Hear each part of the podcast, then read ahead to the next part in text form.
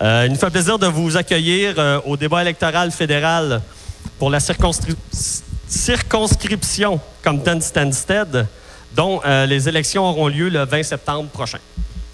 Mon nom est Francis Riendo, président de la Chambre de commerce et d'industrie de la région de Quaticook. Il nous fait grand plaisir de vous recevoir pour le débat de ce soir.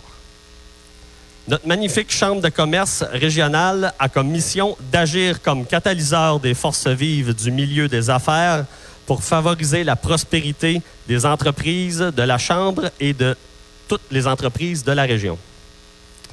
C'est donc euh, en posant des gestes concrets, comme l'organisation de ce débat ce soir, que la Chambre permet aux gens de notre grande région d'être en meilleure position pour faire face aux enjeux et défis des prochaines années. Il allait donc de soi pour la Chambre d'offrir l'accès gratuit à ce débat pour tous les gens de notre région et faire profiter euh, de cette fenêtre directe et euh, les motivations et les plans des candidats de ce soir. Nous tenons bien sûr à remercier les candidats d'avoir accepté sans hésitation euh, à se prêter à ce débat et qui, par leur présence, permet de faire connaître leurs points de vue et leurs enjeux locaux. Nous tenons bien sûr à remercier les candidats d'avoir... Ah, oups, je- ça, je viens de vous le dire. Excusez-moi. Puis en plus, en plus, les lignes sont numérotées pour être sûr que je ne les répète pas. je vous les présente. Euh, Madame Nathalie Bresse euh, du Bloc québécois. Monsieur Pierre Tremblay du Parti conservateur du Canada. Bonsoir. Madame Marie-Claude Bibeau du Parti libéral du Canada. Et Monsieur Sylvain Dausier du Parti vert du Canada. Bonsoir. Merci de votre présence. Malheureusement, Mme euh, euh, Geneva Allen du nouveau Parti démocratique a décliné notre invitation à participer au débat de ce soir.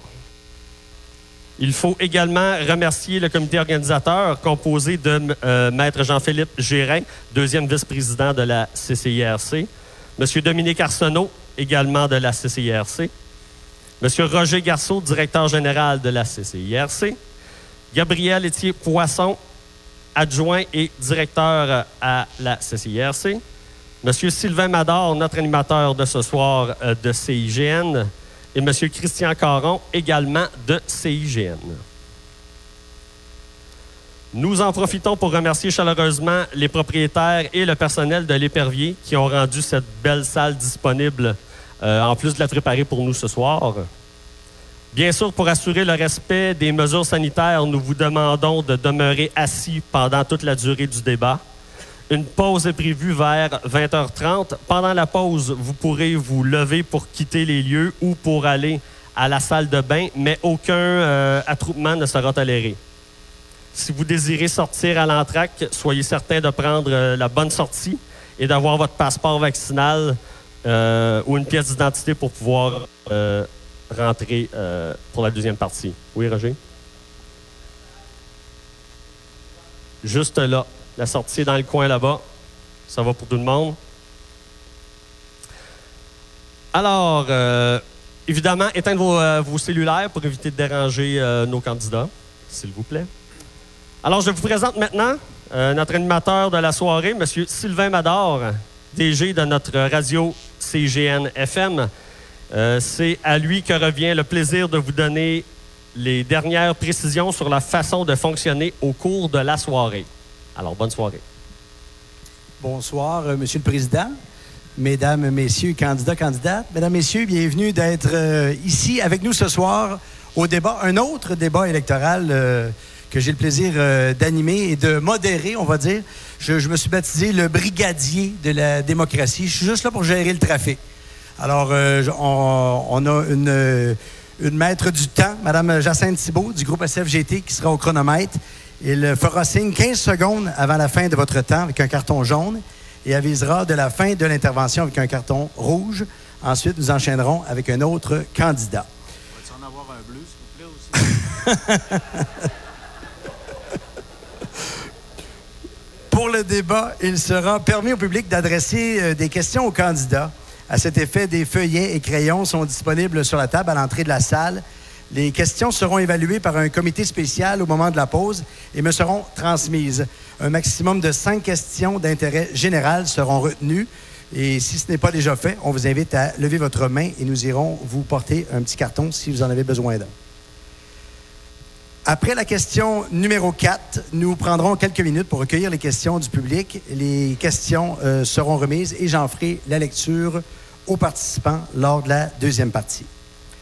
Évidemment, chaque candidat a un temps égal pour répondre et à leur arrivée, les candidats ont pigé au hasard leur ordre de, de, passage pour débuter le tout. Alors, euh, bon débat, tout le monde. Merci d'être là. Et, euh, mesdames, messieurs les candidats, merci d'être disciplinés et de me permettre de bien faire mon travail. Alors voilà pour la première question. C'est pas une question, c'est une présentation de chaque candidat. On demande un peu une historique personnelle, les raisons de votre candidature au sein du parti que vous représentez. Vous aurez deux minutes pour euh, euh, nous expliquer tout ça. Et la parole est à M. Sylvain Daudier du Parti vert du Canada. Vous voulez qu'on prenne le micro ou qu'on non? Je ne sais pas si c'est la radio. Dites-nous qu'est-ce que vous préférez? Allez-y comme ça. Je pense que le son est assez bien. Moi, je vais me sentir plus à l'aise comme ça si ça ne vous dérange pas. Allez-y pour être à l'aise. Merci beaucoup. Alors, on va partir. Alors, je me présente, donc, euh, Sylvain Daudier. Euh, je suis très heureux d'abord d'être à Quaticook ce soir. Quaticook qui tire son nom de la langue euh, Et c'est important peut-être de spécifier que ce soir, donc, on est en territoire non cédé de la Confédération Abénaki et Wabanaki. Ça ne change rien à l'histoire que je vous dise ça ce soir, mais c'est juste un petit geste du quotidien dans l'optique de la réconciliation avec les peuples autochtones qu'on doit vivre présentement au Canada. Alors, qui je suis? Je suis un artiste engagé. Je suis euh, issu d'une famille d'entrepreneurs. Euh, euh, je pourrais vous dire. Alors, j'étais un peu la figure de proue au Centre culturel de l'Université de Sherbrooke. Peut-être que des gens m'ont vu animer des soirées en théâtre, en danse, en cirque. Je fais beaucoup d'animations avec les enfants aussi, dans les familles, dans les maisons, dans les CPE, les unes après les autres. Euh, et je vis à Saint-Isidore de Clifton, donc euh, pas loin d'ici, sur une terre de 75 acres qui est préservée de tout pesticide et qu'on a voulu gérer un peu comme si c'était une réserve, pas comme si, mais comme une réserve naturelle, tout bonnement. J'y vis donc avec mon conjoint qui est vulnérable et avec ma mère de 94 ans et ma sœur dans une maison intergénérationnelle. Pourquoi je vous raconte ça? C'est que pour moi, c'est très important que nos engagements politiques soient enracinés dans qui on est, là d'où on vient. Et c'est pour ça que je suis au Parti vert du Canada, parce que c'est un parti qui défend des valeurs fondamentales qui sont, euh, entre autres, euh, le respect de la diversité, euh, la durabilité, la justice sociale, le vivre ensemble, la non-violence et la démocratie participative. Alors, je vois le carton jaune, j'ai trop parlé au début. voilà. C'est parti. Merci, M. Daudier. La parole est maintenant à M. Pierre Tremblay du Parti conservateur du Canada. Ah oui, bonsoir tout le monde. Pierre Tremblay. J'ai 53 ans. Je suis actuellement en fin de mandat à la ville de Sherbrooke, donc j'ai été conseiller municipal pendant quatre ans. Euh, ceux qui me connaissent savent très bien que je travaille pas pour les fonctionnaires, je travaille pour les citoyens. Euh, je dirais aussi que je suis pas un homme de promesses, je suis un homme d'action. Et puis euh, ce soir, vous allez, je vais vous le démontrer. J'ai aucune note mise à part l'ordre du jour. Alors, il n'y a personne qui m'a préparé à ce débat-là. J'ai pas de ligne déjà conçue pour répondre des réponses euh, toutes fabriquées pour me gagner des votes. Ce que je veux que vous sachiez ce soir, quand vous allez quitter, c'est qui je suis et qu'est-ce que je suis prêt à faire pour vous. Et puis, pourquoi j'ai choisi le Parti conservateur? Ben, tout simplement parce que le 21 octobre 2019, quand Justin Trudeau a été réélu, ce soir-là, j'ai dit qu'il fallait que je parte en mission. C'est ce qui s'est produit en 2017, alors qu'il y avait un parti politique à la ville de Sherbrooke. Je n'étais pas d'accord. Je me suis présenté comme indépendant. On a remporté la victoire et c'est ce que j'espère faire cette fois-ci encore une fois. Merci. Merci, M. Tremblay. La parole est maintenant à Mme Nathalie Bress du Bloc québécois. Oui, bonsoir tout le monde. Euh, je suis native d'Ascot Corner. Euh, j'ai deux filles, 23 et 21 ans, Faith et Shelly. J'ai un conjoint depuis 31 ans. Euh, j'ai étudié ici au Collège Rivier. Dans ce temps-là, ça s'appelait euh, de la présentation de Marie. Fait que ça dit un peu mon âge. Euh, mes deux filles ont, ont fréquenté aussi l'école, le Collège Rivier, ont été cinq ans tous les deux pensionnaires ici à Quaticook. Et durant cette période-là, ils étaient là en 2014 quand le Collège Rivier a, failli fermer. Euh, je vous dirais qu'on s'est battu pour qu'il reste euh, ouvert et euh, aujourd'hui, comme vous le savez tous, il est encore là. Puis on j'espère qu'il va être là pour longtemps parce que mes filles, même après plusieurs, ben plusieurs, quand même cinq et peut-être cinq et trois, quatre ans, quelque chose comme ça, qui sont parties, on, on se rappelle souvent des beaux souvenirs ici à Quaticook. Euh, je suis, euh, j'ai été conseillère euh, à la municipalité en 2005. Depuis 2010, je suis mairesse d'Ascot Corner. J'ai mené plusieurs combats en tant que mairesse. Un combat qui m'a tenu beaucoup à cœur, c'est l'agrandissement de l'école primaire d'Ascot Corner. La commission scolaire de la région de Sherbrooke, dans laquelle nous sommes, voulait envoyer, parce que l'école devenait trop petite, voulait envoyer les enfants euh, à soit à Stoke ou euh, à, Sherbrooke. Et euh, je me souviens très bien, cette fois-là, je m'étais levée debout puis j'avais dit non, c'est pas vrai que mes enfants, je m'étais approprié les enfants de tout le monde de mon village, mais mes enfants iront pas ailleurs que dans ma municipalité. Et euh, ceux qui suivent un petit peu l'actualité savent qu'aujourd'hui, euh, le- l'école est, là. Les enfants, ils sont dans la nouvelle école depuis euh, déjà deux ans. Donc, pourquoi le bloc? Parce que c'est mes valeurs, parce que, effectivement, c'est mes valeurs, comme il ne me reste pas beaucoup de temps. J'ai fini. Merci, Madame Bress. La parole est maintenant à Madame Marie-Claude Bibeau du Parti libéral du Canada. Bonsoir. Alors, moi, je suis votre députée depuis 2015 déjà. Je suis la mère de Mathieu, qui a maintenant 22 ans, qui étudie en communication euh, à Ottawa. Je suis diplômée de l'Université de Sherbrooke en gestion de l'environnement et en économique et je suis toujours copropriétaire du camping de Compton. Depuis six ans, j'ai le privilège de siéger au Conseil des ministres, là où se prennent les décisions. Je suis la première Québécoise à avoir jamais occupé le poste de ministre de l'Agriculture de toute l'histoire du Canada. C'est la première fois de leur vivant que nos productrices et que nos producteurs de la région peuvent parler directement en français à leur ministre. Effectivement, euh, je suis toujours demeurée très proche des gens de chez nous. Depuis la dernière élection seulement, j'ai participé au-dessus de 300 rencontres et événements ici dans la région. Avec mon équipe, c'est plus que 1000 citoyens qu'on a aidés depuis les deux dernières années seulement. Pendant la pandémie, j'ai multiplié les rencontres toutes les semaines avec les leaders de notre communauté pour être sûr de bien comprendre ce qui se passait sur le terrain, pouvoir en parler à Ottawa, influencer le développement des programmes et revenir à la maison et m'assurer que le monde de chez nous était en mesure de profiter de toutes ces opportunités-là. Avoir une députée au gouvernement, c'est payant. Pour la municipalité, la MRC de Quaticook, c'est 3,5 millions de dollars en un an. Et ça, je compte pas les allocations, les prestations d'urgence pour les personnes, je compte pas les subventions salariales pour les entreprises, mais seulement les projets pour les municipalités, les organisations. Avec mon équipe, qui est très compétente, très expérimentée, je suis prête à continuer à vous servir, à m'assurer que notre région soit bien représentée à Ottawa pour qu'elle profite au maximum de toutes les opportunités pour assurer son développement. Merci. Merci beaucoup, Madame Bibeau. Alors voilà, on connaît un peu mieux les candidats-candidates. Alors on, euh, on est prêt à commencer euh, dans les questions. Euh, j'étais au comité et on voulait une question vraiment d'intérêt général pour voir comment ça se passe. La campagne électorale est amorcée depuis quelques semaines. Quelle stratégie avez-vous utilisée pour rejoindre vos électeurs en cette période de pandémie? Et on débute par M. Pierre Tremblay du Parti conservateur du Canada. stratégie est encore, euh, est encore active, est encore en action. On me fera plaisir d'en parler euh, lorsque la campagne va être terminée.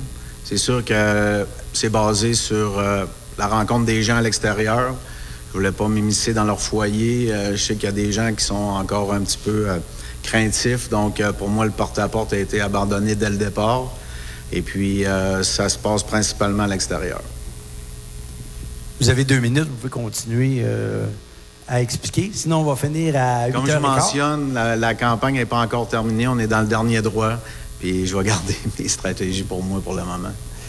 Très bien, merci, M. Tremblay. Alors, euh, quelle stratégie avez-vous utilisée pour rejoindre vos électeurs en cette période de pandémie? Et la parole est à Marie-Claude Bibeau. Merci.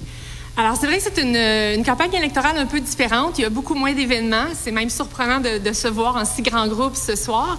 Alors, on a été créatifs pour aller à la rencontre des gens. Je suis euh, choyée d'être entourée d'une équipe très, très dynamique. On a fait énormément de porte-à-porte. Alors, on cogne à la porte, on se recule au, au bas de l'escalier, on est capable d'avoir un échange avec un maximum de personnes. On a fait énormément d'appels téléphoniques aussi et on se rend compte à quel point il y a des gens qui ont besoin de parler, qui ont été isolés depuis, depuis longtemps, qui sont curieux, qui ont des bonnes questions à nous poser. Alors, c'est vraiment important d'être là pour les gens. J'ai aussi organisé plusieurs, euh, dans le temps, on appelait ça des assemblées de cuisine.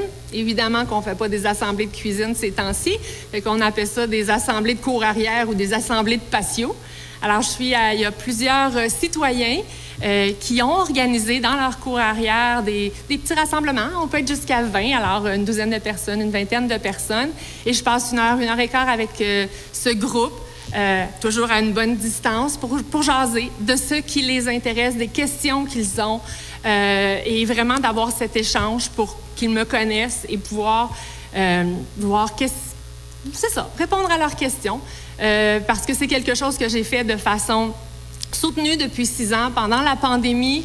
Comme je le disais tout à l'heure, euh, toutes les semaines, il y avait des rencontres Zoom à ce moment-là avec les leaders de la communauté, avec les maires, les préfets, M. Marion. Euh, donc, entre autres, avec les producteurs, les productrices agricoles, avec les gens de nos organisations communautaires qui s'occupaient de la sécurité alimentaire ici. Donc, vraiment, c'est que on avait beaucoup de rencontres. J'ai jamais perdu le contact avec les gens d'ici. Merci. Merci, Mme Bibeau. Alors, toujours dans la stratégie pour utiliser euh, un moyen de rejoindre vos électeurs en cette période de pandémie, la parole est à Sylvain Daudier du Parti vert du Canada. Alors, le principe de base euh, de mon approche de la politique, moi, c'est le prendre soin. Prendre soin des gens, prendre soin de notre monde. Alors, comme je suis un proche aidant, qui vit avec un conjoint immunovulnérable, avec une mère de 94 ans, ma campagne électorale a donc été jusqu'ici virtuelle. Alors, c'était un choix très clair quand je me suis lancé en campagne. On va, on va fabriquer une campagne virtuelle. Donc, jusqu'à présent, je rencontre avec des centaines de personnes, je discute avec les gens par vidéoconférence, par chat, par courriel. C'est beaucoup comme ça que j'ai fonctionné. Je réalise plusieurs petits clips, des posts. Je vous invite à découvrir sylvaindaudier.com. C'est là où je mets jour après jour mes positions et les positions du parti sur différents sujets. J'ai des vidéoconférences thématiques avec différents groupes, par exemple. Euh, je ne sais pas, moi, avec des préfets, euh, avec des enseignants, euh, avec des groupes d'anglophones, avec, bon, nommez-les, là, à peu près tout le monde. On rencontre donc beaucoup, beaucoup de monde. Je rencontre beaucoup de monde, mais virtuellement. J'ai aussi des bénévoles qui font des séries d'appels téléphoniques, mais pas des appels téléphoniques préenregistrés. Okay? On, on essaie j'essaie de faire une campagne qui correspond à ce que moi, dans la vie, je supporte. Si vous m'envoyez un texto que je n'ai pas demandé, j'aime pas ça. Donc, on ne fonctionne pas comme ça. On fonctionne en appelant des gens qui sont déjà sensibilisés ou des gens qui voudraient obtenir euh, des informations. Donc, on, organise aussi des petites rencontres, un peu comme ce que vous dites, au lieu d'être dans la cuisine ou sur le patio, c'est euh, par web, tout bonnement. Et je participe à différents événements. Par exemple, euh, aujourd'hui, comme je suis un militant gay depuis près de 40 ans, c'est moi qui représentais le Parti vert du Canada à un débat national sur les droits des personnes LGBTQ 2S+. Voilà. Et j'arrive à mon temps. Merci, M. Daudier. Alors, la parole est maintenant à Mme Nathalie Brest du Bloc québécois. Merci. Euh, moi, dans le fond, euh, j'ai profité euh, des activités qui, qui étaient euh, organisées par les gens. Euh, j'ai fait le tour euh, des marchés publics. Euh, j'ai fait, je suis allée au tournoi de balle ici à Quaticook. je suis allée à des tournois de, de hockey. Je suis allée où les gens étaient. Donc, pour pouvoir être à l'écoute des gens, je suis allée voir des entrepreneurs, des agriculteurs, laitiers, forestiers, petits fruits. J'ai rencontré beaucoup de gens, mais principalement, c'était surtout dans des activités qui étaient organisées afin d'écouter les gens, de, savoir c'est quoi leurs besoins, qu'est-ce qu'ils voulaient, qu'est-ce qu'ils s'attendaient aussi euh, de, leurs députés euh, fédérales. Euh, je dirais que euh, souvent, on me disait euh, c'est loin la politique fédérale, Ottawa, c'est loin, ils ne se sentent pas impliqués.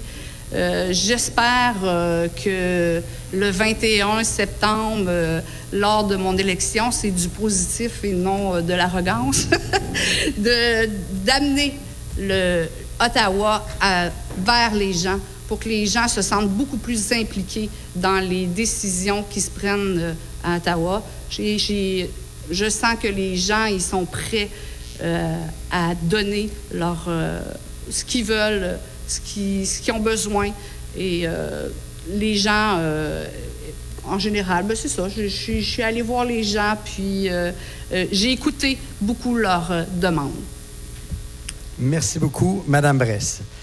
Alors voilà pour la première question. Maintenant, la deuxième question va porter sur l'économie, évidemment, et le développement économique régional.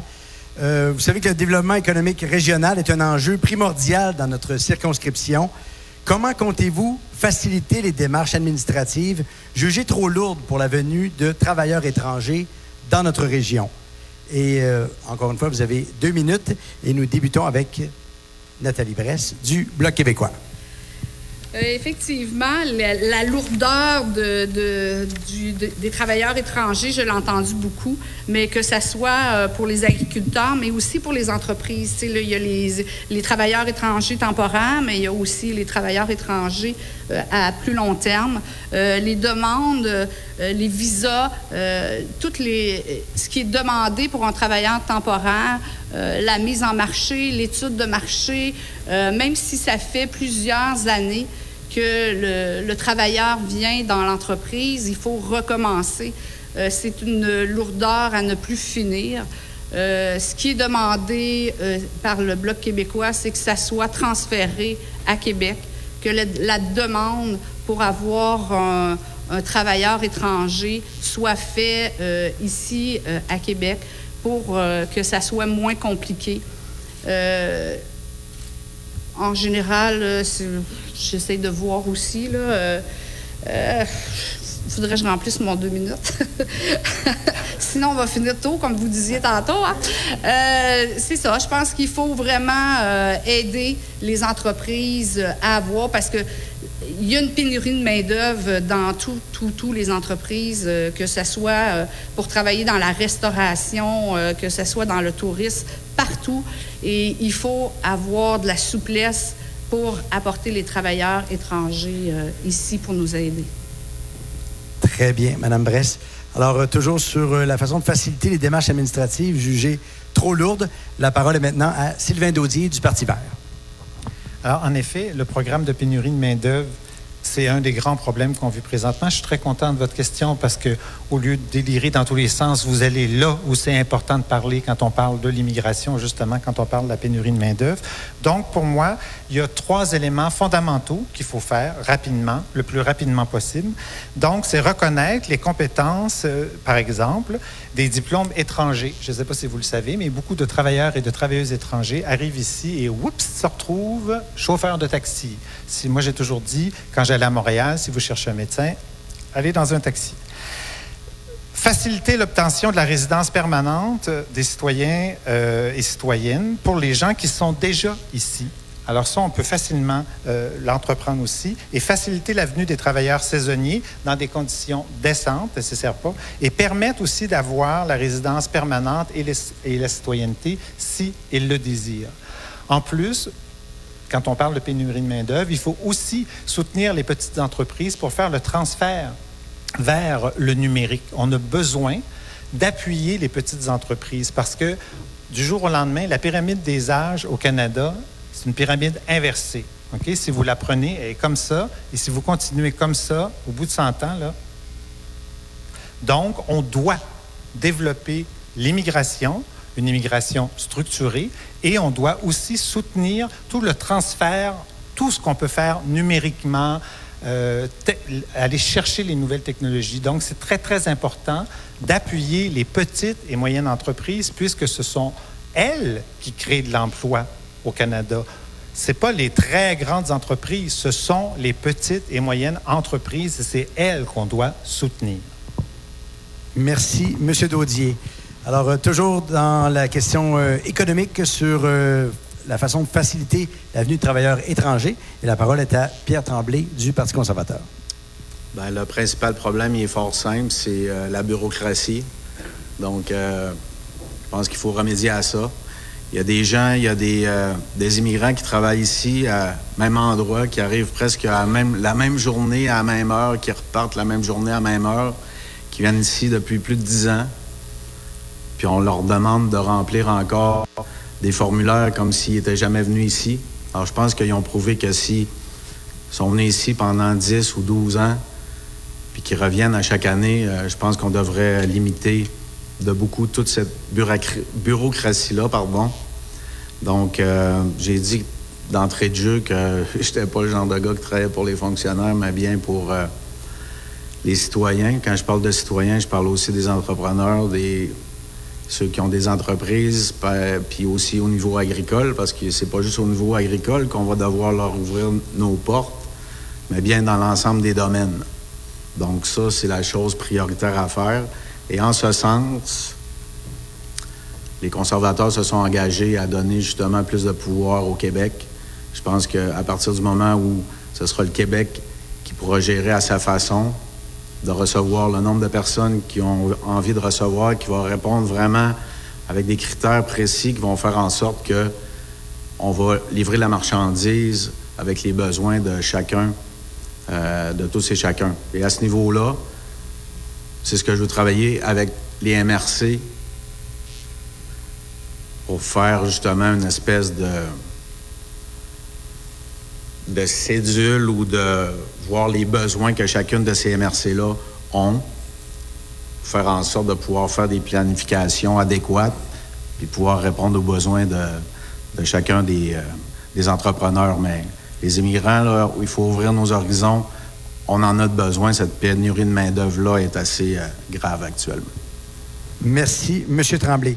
La parole est maintenant à Mme Marie-Claude Bibeau du Parti libéral du Canada. Merci. Alors, effectivement, euh, on fait face à une pénurie de main-d'œuvre qui est grave.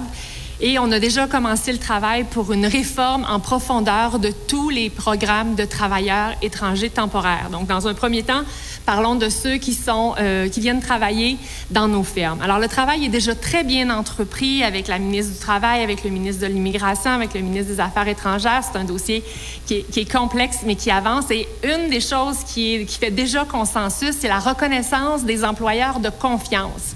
Évidemment, ces employeurs-là qui, d'année en année, reçoivent leurs travailleurs, les traitent bien, respectent les règles du jeu. Alors, on veut faire en sorte que pour ces bons employeurs-là, qui sont la vaste majorité de nos productrices et nos producteurs agricoles, qu'ils n'aient plus à recommencer le parcours du combattant chaque année, que ce soit beaucoup plus facile, qu'ils recommencent, qu'on fasse des suivis aux trois ans, aux cinq ans peut-être, reste à voir. Donc, on veut aussi diminuer, effectivement, simplifier les processus de cette façon-là. Et on veut aussi améliorer la mobilité de la main-d'œuvre au sein même du secteur agricole. Donc, c'est une demande autant des producteurs et productrices que des, euh, des groupes de défendeurs des, des droits des travailleurs. On veut plus de mobilité parce que des fois, les petits ça ne justifie pas de faire venir des travailleurs pour quelques semaines seulement. Alors, si vous vous groupez ça peut être intéressant, de différentes productions qui sont plus au printemps, au milieu de l'été, à l'automne. Donc, il y a plein de bonnes raisons. On a aussi déjà signé une entente avec le gouvernement du Québec pour augmenter le maximum de 10 Alors là, je suis rendue dans les, euh, les, programmes de travailleurs étrangers dans nos usines. Transformation alimentaire, mais dans nos usines manufacturières de façon générale, il y a un plafond maximum 10 des travailleurs. Alors, on va aussi, on a déjà signé avec Québec pour pouvoir augmenter à 20% et notre stratégie pour la pénurie de main-d'œuvre inclut aussi les aînés, les jeunes, les parents et l'innovation, et j'aurai peut-être le temps d'en parler plus tard. Merci, Madame Bibot. Alors, euh, puisque c'est la Chambre de commerce, hein, on a une deuxième question d'ordre économique. On a parlé des, euh, employés étrangers, des, euh, travailleurs à- étrangers. Mais dans une région comme Compton Stansted, comment faire pour attirer les travailleurs de- des autres régions à venir s'installer chez nous? Je vous demande d'y aller vraiment concrètement avec notre comté à nous.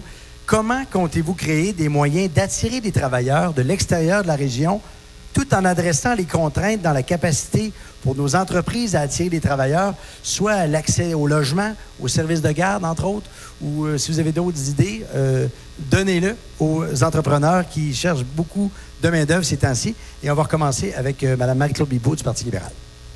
Merci. Alors, ça va me permettre d'enchaîner justement sur cette stratégie pour lutter contre la pénurie de main-d'œuvre. Tous les programmes de travailleurs étrangers simplifiés. Simplifier aussi l'accès euh, à la résidence permanente pour ces travailleurs-là qui souhaiteraient rester. Ensuite, vous avez parlé de distance. Il y a un crédit d'impôt. On propose de mettre en place un crédit d'impôt pour le transport. Donc, pour les, travailleurs qui demeurent peut-être à 20, 30 km, c'est encore raisonnable de venir travailler, mais ça engendre des coûts, alors un crédit d'impôt pour eux. Un investissement de 6 milliards de dollars pour le Québec dans les garderies. Bien, ça, M. Legault lui-même a estimé à peu près à 37 000 places de plus en garderie. Bien, c'est 37 000 par an maman, papa de plus qui reviennent plus rapidement sur le marché du travail. On a aussi l'allocation pour les travailleurs à faible revenu. Donc ça aussi, c'est un incitatif à euh, revenir au travail. Et évidemment, un gouvernement libéral croit beaucoup en la science, en la recherche, en l'innovation, en l'automatisation. Donc, de différentes façons, on va venir euh, en aide, on va venir soutenir nos PME pour justement qu'elles puissent euh, avancer, avoir des meilleures technologies, plus euh, environnementales et aussi qui peuvent leur permettre de, de diminuer dans une certaine mesure leurs besoins en main-d'œuvre. Merci, Mme Bibeau. Alors, toujours sur euh, la façon d'attirer les travailleurs de l'extérieur de la région, euh, en adressant les contraintes que nos euh, entreprises ont, j'aimerais entendre M. Pierre Tremblay du Parti conservateur du Canada. Je ne sais pas si ça va vous dire quelque chose si je parle de PCU étudiante puis PCRE. Je pense qu'il y, a un grave problème là. Je trouve ça scandaleux, tout à fait scandaleux. Je comprends pas qu'on paie des gens à rien faire chez eux, alors justement qu'il y en a plus que 100 000 encore juste ici au Québec, qui reçoivent des montants d'argent qui sont supérieurs à des aînés qui sont à la retraite aujourd'hui qui gagnent même pas ça. Je trouve ça vraiment scandaleux. Alors, pour une question d'élection, encore une fois, qu'il n'était pas désiré par personne, on a étiré le programme alors que tout le monde veut que ça cesse. Au mois d'août, on a étiré le programme jusqu'en octobre parce que ça a donné qu'il y avait des élections, je pense. Ça, je trouve ça tout à fait inacceptable. Je, vais vous dire des choses que vous aimeriez peut-être pas entendre, là, mais j'ai entendu de certaines personnes aînées qui voyaient leurs petits-enfants, puis trouvaient ça vraiment scandaleux, puis disaient ils vont faire des lâches avec nos petits-enfants. Puis je m'excuse si le mot est difficile à entendre, c'est la pure vérité, je l'ai entendu de certaines personnes. Alors, quand on parle de ça, encore une fois, de développement économique, ben, je pense qu'il va falloir commencer par que par la base, il y a eu des montants d'argent qui ont été alloués, que tous les gouvernements ont donné leur accord, j'en conviens. Mais là, c'est grand temps qu'on aille au travail. C'est de cette façon-là, quand on est jeune, qu'on commence à aller sur le marché du travail, qu'on développe nos compétences, qu'on apprend à gérer un budget. Ça, c'est important. Quand on parle de développement économique de façon concrète, j'ai annoncé cette semaine dans le secteur de Rock Forest Saint-Élie-Douville, c'est quelque chose qui se fait pas souvent. On a dit, euh, j'ai déjà dit que si mon gouvernement était élu et que j'étais élu dans le comté, qu'il y aura un, un complexe aquatique et si la ville de Sherbrooke veut mener ce dossier-là, ben, mon gouvernement s'est engagé jusqu'à hauteur de un tiers pour 10 millions de dollars. Ça, c'est du développement Merci, économique. M. Tremblay. Il y avait également dans la question, hein, soit l'accès au logement, aux services de garde, tout ça pour aider les entrepreneurs à attirer la main-d'œuvre. La parole est à Mme Nathalie Brest du Bloc québécois.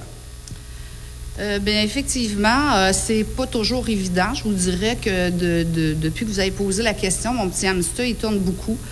Euh, c'est sûr que de- d'aider un peu plus euh, les, euh, les employeurs, exemple, on parle d'attirer les travailleurs étrangers. Euh, mais c'est pas facile non plus euh, pour les employeurs avec tous les frais que ça l'engendre. Parce qu'au départ, euh, il y avait quand même 1500 dollars pour les aider. Le gouvernement libéral le baissait à 250. Puis pour les, ceux qui ont les, les producteurs de pommes, ben ils n'ont plus une scène. Fait que ça, ça l'aide pas beaucoup à les, les entrepreneurs, les agriculteurs à aller chercher des jeunes euh, des, des, travailleurs étrangers euh, pour venir rester ici. C'est beaucoup de frais. Euh, sauf que quand même, si on, est ici à Quaticook, c'est une belle région, il se passe plein de choses. Je pense qu'il y a une façon de les attirer. Le Québec a un service de garde pour ces travailleurs-là qui viendraient avec leurs enfants, leurs familles, assez exceptionnel parce que là, le gouvernement du Canada a décidé de, en tout cas, ça dépend c'est qui qui va être au pouvoir, de peut-être regarder ce qui, a, été fait au Québec. Euh, je pense qu'on peut les attirer aussi euh, euh, avec... Si, ça serait moins compliqué, puis si, les travailleurs étrangers, quand ils viendraient ici, ils savaient qu'il y avait peut-être, après deux ans, trois ans, une, opportunité pour pouvoir rester ici. Souvent, les travailleurs viennent travailler, ils travaillent pendant plusieurs années, puis ils pensent un jour peut-être amener leur famille, puis c'est très compliqué. Donc, je pense qu'il faut faciliter euh, les, les employeurs aux travailleurs étrangers. Merci, Mme Bress. La parole est maintenant à M. Sylvain Daudier du Parti vert du Canada. Alors, le premier truc que je voudrais dire, c'est c'est pas parce qu'on répète une fake news à satiété qu'elle en devient plus vraie pour autant. Alors, on va régler le cas du PCRE puis du PCU et ainsi de suite. Là. Présentement, au Québec, au mois de juillet, il y avait, il y avait 4,7% des gens qui étaient au chômage. À 5% on considère que c'est le plein emploi. Il y a une pénurie de main-d'œuvre, c'est pas la faute des jeunes, c'est pas la faute de la PCRE, c'est pas la faute de la PCU. OK? On va régler ça. Maintenant, si on veut attirer des gens d'un peu partout, pour venir ici. Pas que des étrangers, mais d'autres gens du Québec. Il faut faire la revitalisation rurale. C'est pas très compliqué. Il s'agit de s'engager avec les municipalités pour faire la revitalisation. Donc, par exemple, nous, au Parti vert, on propose d'affecter 1% de la TPS au logement question dont on parlait tantôt parce que c'est très préoccupant, le logement, et aux autres infrastructures municipales afin d'assurer un financement de base constant parce que c'est le principal problème des municipalités présentement, le financement constant. En plus, on soutient, nous, la Fédération canadienne des municipalités pour obtenir à partir de 2028 et 2029 au moins 250 millions par année de financement consacrés aux infrastructures L'augmentation rapide aussi du, financement, du fonds d'atténuation et d'adaptation en matière de catastrophes naturelles. Parce qu'on le veuille ou qu'on le veuille pas, ce sont les municipalités qui sont responsables de ça. Oui, on a besoin de garderies sur les territoires. Oui, on a besoin d'organismes communautaires vivants. On doit les appuyer. On doit favoriser tous ces services qui sont sur notre territoire. Et je terminerai en disant une réorganisation de Poste Canada de façon à permettre exactement ce que le syndicat demande. Le Poste Canada devient un vrai service d'Internet, de référence, d'accompagnement même des aînés. Merci, Monsieur Daudier. Alors voilà pour euh, les questions euh, d'ordre économique. Et maintenant, on va passer à euh, parler un peu d'agriculture, d'agroalimentaire. Vous savez, la circonscription de Compton-Stanstead en est une hautement agricole. Alors la question, quel projet favoriseriez-vous ou metteriez-vous de l'avant dans la circonscription pour maximiser l'apport économique de l'agroalimentaire? Et on va commencer ça avec euh, M. Daudier du Parti vert du Canada. Alors, écoutez, euh, je, vais dériver un peu de votre question, nécessairement, mais je, je vais prendre le temps de l'expliquer aux gens parce que je pense que c'est important.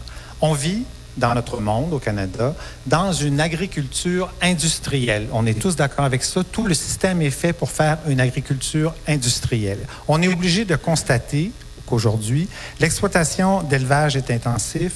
On a les pesticides, on a les médicaments sur les animaux, les semences génétiques, les pesticides, je n'ai pas besoin de vous en reparler, vous en avez tout entendu parler.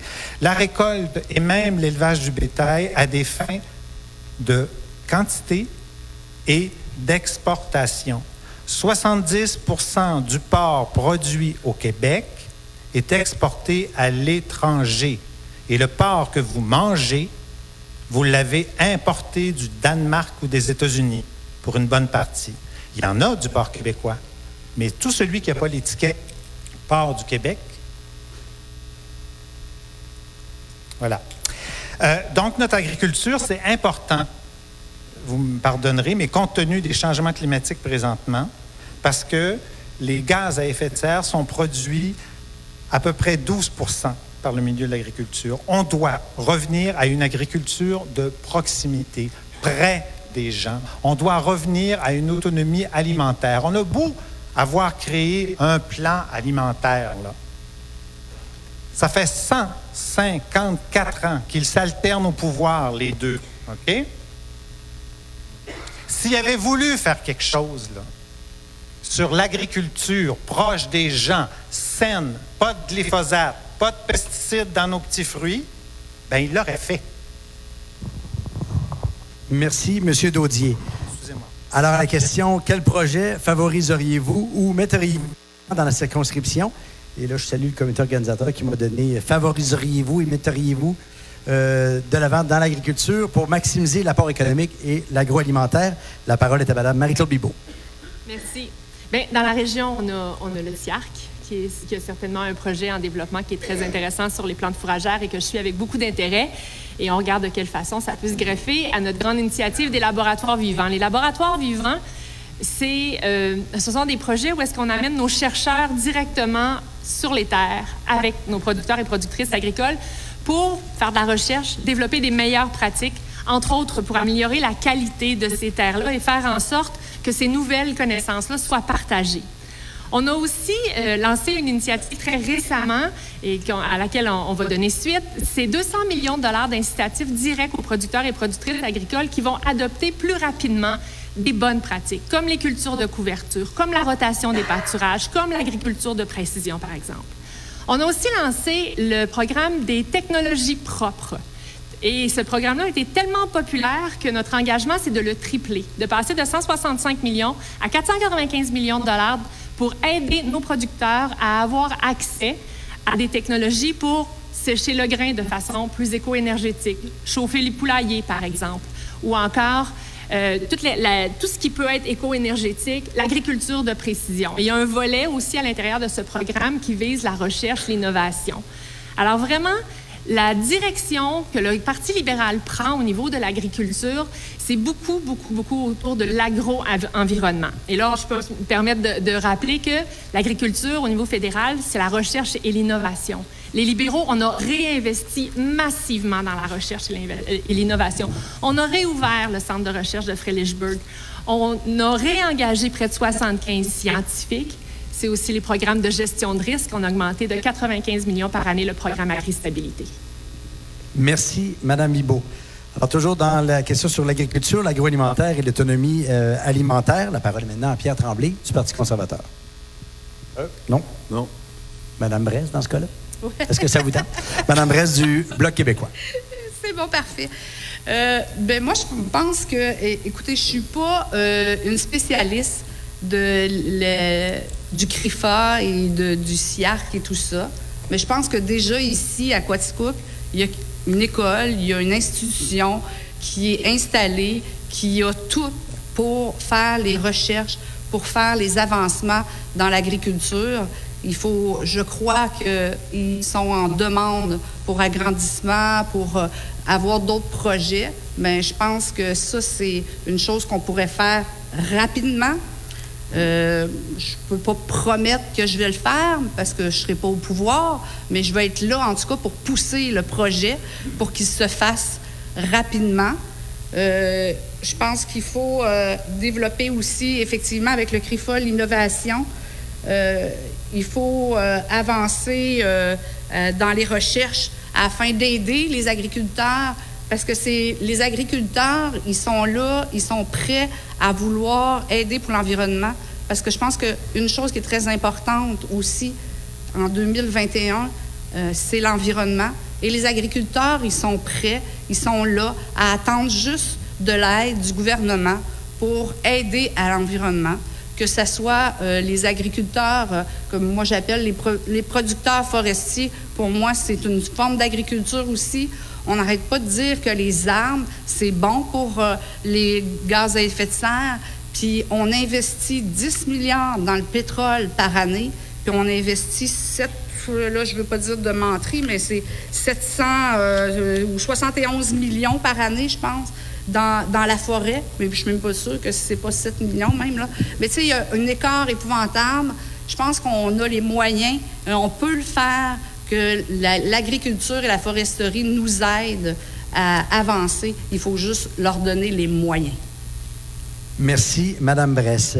Alors, toujours la question, quel projet favoriseriez-vous ou metteriez-vous de l'avant dans la circonscription pour maximiser l'apport économique et l'agroalimentaire? C'est à votre tour. Pierre Tremblay, du Parti conservateur du Canada. Cette fois, c'est à mon tour. Madame Bress, j'aimerais souligner votre honnêteté quand vous dites que vous ne serez pas au pouvoir. J'apprécie. Devriez, ça pourrait servir d'exemple à M. Daudier à l'autre bout. Je ne sais pas comment il fait pour promettre des millions, mais en tout cas. Il est revenu quand même pour vous expliquer comment ça marchait la PCU puis la PCRE, mais il faudrait peut-être nous expliquer comment son gouvernement peut promettre des millions. Petit peu de difficulté avec ça. Bon, on en revient à la question principale. On a, euh, il a été annoncé déjà dans le secteur de Saint-Hyacinthe. Vous savez qu'on a, on a un secteur ici euh, merveilleux, extraordinaire euh, au niveau de l'agriculture, mais c'est aussi le cas dans le coin de Saint-Hyacinthe.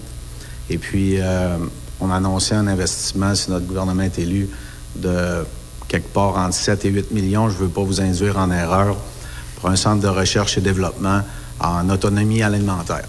Alors, à partir de ça, mon rôle à moi, je vous l'ai dit, je travaille avec les gens de mon coin.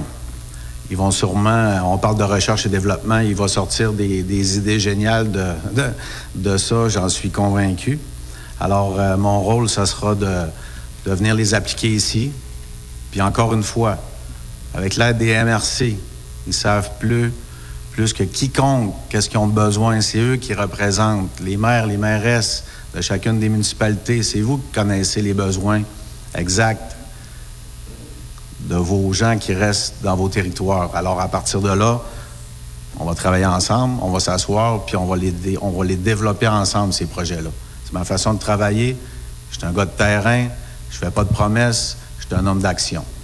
Merci. Merci, Monsieur Tremblay.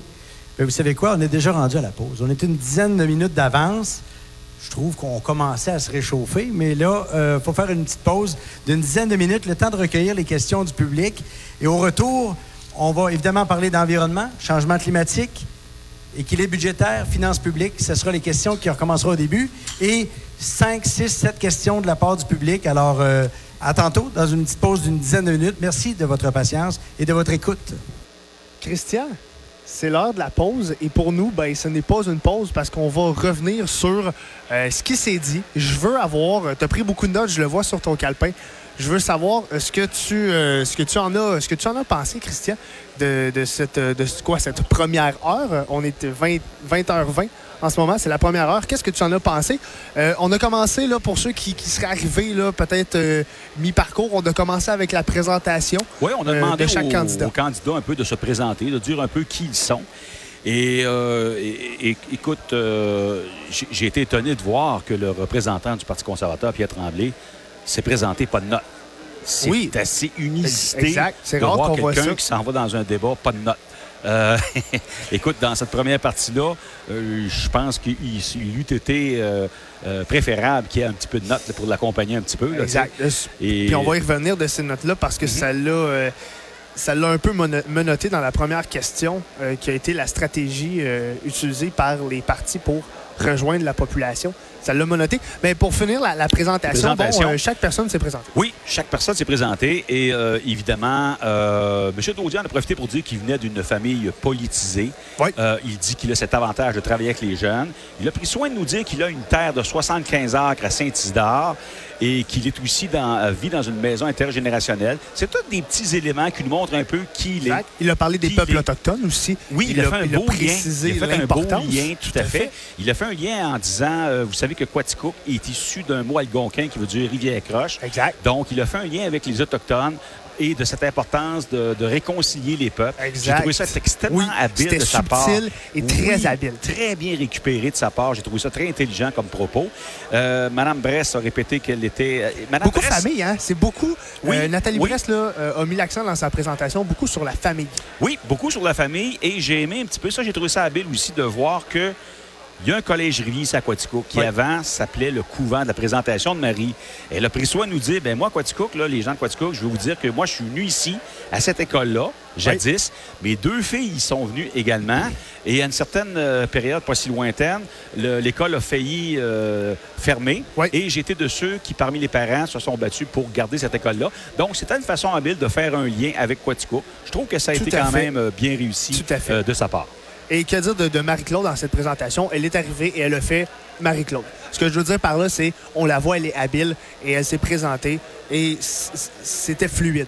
Oui, Il n'y a pas d'hésitation euh, dans, d'hésitation. dans- dans ses phrases. Elle est préparée. Tout à fait. Euh, certains diront, bon, elle va lire, mais les, les autres candidats lisent aussi et euh, elle, elle est fluide. J'adore sa fluidité. J'adore la façon dont elle livre le message. Elle dit beaucoup de choses en peu de temps et c'est sa force. On le savait, on l'a dit Oui, oui, en avant-débat que c'était sa force et elle l'a prouvé. Maintenant. Christian, je veux qu'on embarque dans les questions parce qu'il y a eu quatre questions, Oui. beaucoup économiques, beaucoup euh, main-d'œuvre. Et la première question, ça n'avait pas tout à fait rapport, mais c'était par rapport à la stratégie des, euh, des quatre candidats parce qu'on le sait, c'est une, une élection COVID.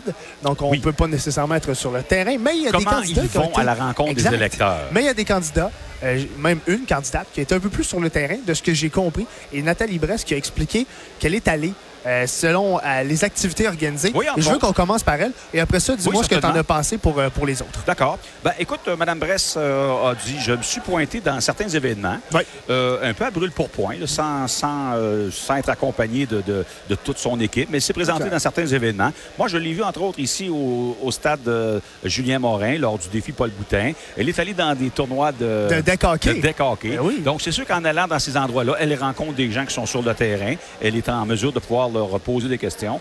Et elle dit qu'elle a rencontré aussi des producteurs agricoles et des entrepreneurs. Exact. Euh, Madame Bibot, ben, euh, écoute, euh, elle, je pense qu'elle est véritablement dans une euh, campagne électorale. Elle dit qu'elle a fait beaucoup, beaucoup de porte-à-porte. Oui. Elle dit qu'il y a une façon de se tenir quand même à distance en faisant du porte-à-porte, de garder une distance raisonnable. Elle a fait aussi de ce qu'on appelait, avant on appelait ça jadis des assemblées de cuisine. Mais là, compte tenu qu'on est en pandémie, ben, c'était Oui. des assemblées de cours arrière. Exact. Alors, elle a réuni des exact. gens, de- des, des- des- des groupes de 15 à 20 personnes euh, dans la cour arrière. Et bien sûr, elle a fait, semble-t-il, son équipe ont fait une multitude de téléphones euh, pour euh, vanter les bienfaits de... euh, Marie-Claude Bibeau n'a pas réinventé la roue. C'est typique élection ce qu'elle a fait et ça fonctionne. Tout à fait, absolument. C'est une femme de terrain qui a Exact. rencontré beaucoup de gens. D'ailleurs, elle a dit que depuis 2015, elle a rencontré, elle a fait au-dessus de 300 rencontres lui permettant d'interagir avec 1000 personnes. Quand même. Donc, c'est la reine des tables rondes et pour des tables de discussion. Exactement. Euh, Monsieur Beau- euh, Daudier, euh, j'ai aimé, il a dit Moi, ma stratégie, je me suis arrêté sur faire une campagne Virtuelle. virtuelle. exact. Alors, il a présenté ses idées de façon virtuelle. Il a. euh, alors, ça a été sa, sa- sa philosophie d'un bout à l'autre. hein, je pense que. Mais c'est correct. Les gens sont Tout habitués de faire Absolument. ça par Zoom, de faire ça euh, via l'ordinateur.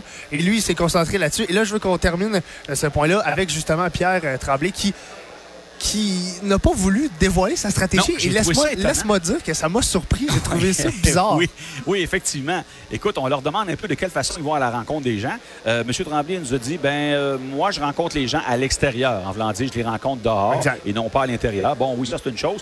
Mais il a dit, étonnamment, je ne veux pas dévoiler ma stratégie. Il reste du temps et je veux pas. Ben, c'est- Mais parce que là, la, la campagne a commencé depuis trois ans, puis il en reste plus un- il reste puis plus un six pas juste ça, question de stratégie. Je veux dire, on te demande pas euh, tu De dévoiler les, les choses les plus secrètes et les internes. secrets. là, Ben non, Ben on, on veut juste savoir de quelle façon il a rencontré les gens. Bon, j'ai trouvé, puis c'était la première question, euh, outre la présentation. Donc, j'ai trouvé que ça a parti un peu sec, mais encore là, il s'est bien repris. Il a offert quand même euh, des, des bonnes réponses et on va y aller justement dans ces réponses parce que là, on, a par- on est, euh, ensuite de ça, on est parti sur les vraies questions. On a parlé des travailleurs étrangers. On le sait ici dans le comté de Compton-Stanstead, c'est important, les travailleurs étrangers. Oui. Ils font un travail exceptionnel. On l'a vu cet été. Et Oui. là, ben, chaque euh, candidat euh, et candidate ont eu euh, l'opportunité de parler de ça. Comment on peut les amener et comment faciliter l'arrivée de ces personnes-là? Parce que c'est tellement, et on en a parlé, je me souviens avec toi, Christian, on en a parlé multiples reprises à la radio, c'est tellement compliqué de venir aider ici quand on en a besoin. Oui. Pourquoi pas simplifier? La question est lancée. Qu'est-ce en as pensé des réponses? Ben écoute, euh, je te dirais que pour quelqu'un qui n'est pas au gouvernement, parce que Mme Bibot, naturellement, elle est au gouvernement, alors forcément, elle a une longueur d'avance pour une question de cet ordre-là. Mais j'ai bien aimé euh, Sylvain Daudier du Parti vert qui nous a offert une, euh, une réponse, je dirais, de- très structurée. Il a dit la pénurie de main-d'œuvre, c'est un grave problème. Il dit moi, j'ai trois façons d'y faire face. D'abord, dit-il, il faut reconnaître les diplômes étrangers. Et ça, c'est vrai. Combien de fois qu'ici, on a des gens qui, auraient, qui pourraient nous, nous prêter Ouais. secours dans des hôpitaux ou Et on dans- reconnaît pas on ne reconnaît les pas études qu'ils ont fait ailleurs. Puis ils s'en vont chauffer une voiture de Il, taxi. il a euh, donné une bonne métaphore. Ils s'en vont au chauffeur de taxi. Oui, c'est vrai. Donc, il y a de quoi faire là. Faciliter la résidence permanente. Ça, c'est M. Daudier qui a dit ça aussi. Faciliter euh, la citoyenneté euh, canadienne et développer là, vraiment une immigration structurée. Exact. Donc, c'est une bonne réponse de M. Daudier. Tout à fait. Mme Bibot, naturellement, elle, euh, elle- elle est pertinemment bien placée pour savoir qu'il y a une pénurie de main-d'œuvre. Elle dit que euh, euh, son gouvernement, avant la, travaille, pandé- puis- oui, avant la pandémie, a entrepris Exact. une importante réforme avec le ministère du Travail, entre autres, pour euh, simplifier le processus. Parce qu'un des problèmes, euh, Félix, c'est que les travailleurs étrangers, bon, je vais donner un, un exemple concret. Ouais. Admettons Serge Vaillancourt, Valfé, Ouais. l'entreprise Valfé à Baldwin. Eux autres, ça fait 7-8 ans qu'ils font appel à des travailleurs étrangers, mais à chaque année, ils doivent remplir des formulaires n'en plus finir. Exact. Et c'est cette lourdeur administrative-là qui décourage les Et c'est, entrepreneurs. et c'est ce qu'a parlé Pierre Tremblay. C'est exactement Oui. ce qu'il a dit. La bureaucratie, quand quelqu'un vient depuis 10 ans, pourquoi il doit encore passer ces mêmes tests, les mêmes réponses, les mêmes questions, le formulaire à n'en plus finir? Pourquoi? Et c'est là-dessus que sa réponse s'est basée. Oui, c'est ça. Alors, Pierre Tremblay, il a pris la balle au bon, lui, évidemment. Euh, je pense que ça, c'était prévu dans son, dans son plan de match. Même de si ce tu n'avais soir. pas de notes, c'était prévu. Oui, c'est ça, exactement. Alors, il fait- effectivement, il a dénoncé la, la lourdeur administrative. Euh, il y a trop de formulaires à remplir. Et euh, il a dit aussi, il dit, nous, au Parti conservateur, ce qu'on veut faire, c'est de donner plus de pouvoir aux provinces en matière d'immigration. Donc, euh, à ce niveau-là, les conservateurs sont prêts à délaisser un petit peu là, euh, Exact. Et là, Christian, euh, je vois qu'on s'apprête à arriver, Oui. mais je veux quand même euh, avoir euh, ton opinion sur cette, première moitié. Et là, on va arriver après ça aux questions du public. On n'a pas fini les questions, mais je veux savoir pour toi, quel candidat t'a surpris et qui doit lever peut-être son jeu d'un cran pour la dernière OK. période? Si j'étais comme un professeur d'école, là. Euh, je te dirais qu'il y en a un qui n'a pas tellement fait ses devoirs. Il y en a une qui c'est très. C'est plutôt. C'est vague. C'est vague. vague. c'est- Ça manque de précision. Ouais, Ça ouais. manque. Et les deux autres, ma foi, sont drôlement bien préparés. Exact. Euh, Marie-Claude Bibot, c'est pas vraiment surprenant. On non, la on le savait et on, on la l'avait dit en début d'émission. Mais euh, Sylvain Daudier nous donne une belle démonstration. C'est un gars qui est très pédagogue. hein. Il, Exact. il- il- il- il a une belle clarté dans ses explications. Puis c'est un gars qui a. C'est un peu le roi de la clip ce soir. Pour- il est bon pour. euh, Pour moi, euh, il avait tout à gagner, Sylvain Daudier. Il est en train de le faire. Oh que oui. Il a donné des très, très bonnes réponses. Et Sylvain Daudier, pour moi, est celui qui aurait potentiellement remporté cette première moitié. Moi, je me mouille et je le dis parce qu'il arrivait avec rien. Il n'a Oui. pas le parti au pouvoir. Tout à fait. Et il, il challenge. Je, je- Oui. vais utiliser le mot en anglais. Il, Oui. il va challenger les autres candidats. Oui. Et on l'a vu à certains moments. Ça a créé des petites flamèches avec. Pierre Tremblay, Ah notamment. absolument. Mais- Absolument. Mais Sylvain Daudier, pour moi, a été très bon. Tu l'as mentionné. Absolument. Absolument. Et il y en a d'autres qui ont. C'est le joueur Cendrillon, si je peux dire, de Exact, cette c'est le underdog Le en anglais. underdog, oui. Euh, Celui qu'on ne voyait pas trop venir. Quoique nous, à Signe FM, on l'avait vu. on l'avait avait vu, on l'avait reçu, de- on l'avait dit. Il est bon parleur. Tout à fait. Il- Bon il- il- communicateur. Bon communicateur. Il est capable de donner des idées, mais il y en a euh, qui doivent se, qui doivent se lever. Euh, Je, je pense notamment à Nathalie Brest qui doit, elle, y aller d'idées plus concrètes. Oui. dans, les- dans certaines questions, elle, elle avait tendance à le prendre le deux minutes au complet. Parce que Oui. les candidats ont, les- le deux, minutes. Mhm. Et euh, par moment, j'ai trouvé qu'elle patinait. Elle Oui. donne ses idées et souvent, elle va essayer d'étirer un peu la sauce Oui. et elle va manquer ensuite de ça son coup en étirant. Qu'est-ce que tu en as pensé? Oui, un petit peu. Et euh, lorsqu'elle est venue à la radio, il y a deux semaines, on lui a demandé si elle connaissait un peu euh, tout ce qui se faisait ici Oui. au CRIFA Oui. et si elle était au courant qu'il y avait un gros projet dans le collimateur. Elle nous a dit non, je suis pas très, très au courant de ce qui se fait là. Et ce soir, je pensais qu'elle aurait fait ses devoirs à ce niveau-là. Et malheureusement, encore une fois, deux semaines plus tard, elle n'a pas exact. très, très... Parce que eh, il y, y a ça. C'est c'est un peu dommage dans ça, mais c'est dommage aussi parce que c'est quelqu'un qui est près des gens. Elle l'a dit. Et dans sa présentation, c'était clair. Elle est près des gens. Et euh, je pense qu'elle elle, euh, la connaissance de son comté, Oui. Compton Stanstead. Je pense que c'est ça qui lui manque. Et tu l'as si bien raison. dit. On lui avait posé des questions. Elle n'était pas trop sûre. Et les mêmes questions ont été sensiblement posées. Et encore là, elle pas hyper en mesure de, de répondre aux questions. Tout à fait. Et euh, il faut comprendre aussi, euh, Félix, que Ouais. c'est un exercice qui n'est pas facile. Non. Et il y a aussi un peu la- la- la- la- le stress. Ben oui, un stress hein, qui évidemment. s'ajoute à deux minutes. T'as deux Oui. minutes. Oui, les questions, minuté, oui. euh, les candidats ne, le- ne les savent pas, les questions. Ça aussi, il faut le mentionner aux auditeurs. Mhm. On on n'a pas donné une feuille aux candidats pour dire Hey, préparez-vous. Euh, Ils on- étaient au courant des Exact. thématiques, pas mal, Exact. mais sans plus.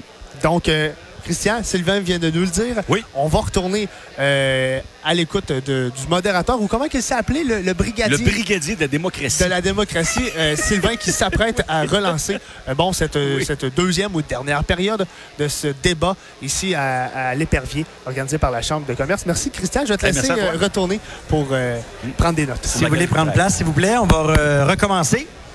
C'est bon de voir que le, public a de la jasette, en tout cas. Euh, bien content de voir que ça discute euh, dans notre assemblée de cuisine. Alors déjà, beaucoup de questions sont rentrées. Euh, on ne sait pas si on va avoir le temps de toutes les poser parce que ça a vraiment participé beaucoup. Alors, on va voir le temps qu'on a. On va y aller comme on a été au début. Ça, a bien été. Ça a été rondement. Alors, on va recommencer ça avec des questions sur l'environnement et les changements climatiques. La population canadienne fait plusieurs gestes quotidiens pour minimiser leur impact sur les changements climatiques. Pourquoi la population ne ressent pas le même effort de la part des derniers gouvernements fédéraux? Que comptez-vous faire pour changer cette tendance? Et on va débuter avec euh, Nathalie Bress du Bloc québécois. Bien, je pense que pourquoi il n'y a pas de changement auprès euh, euh, de la politique fédérale, c'est probablement le lobbying des pétroles qui sont plus forts que les, euh, gens au pouvoir qui veulent prendre des décisions.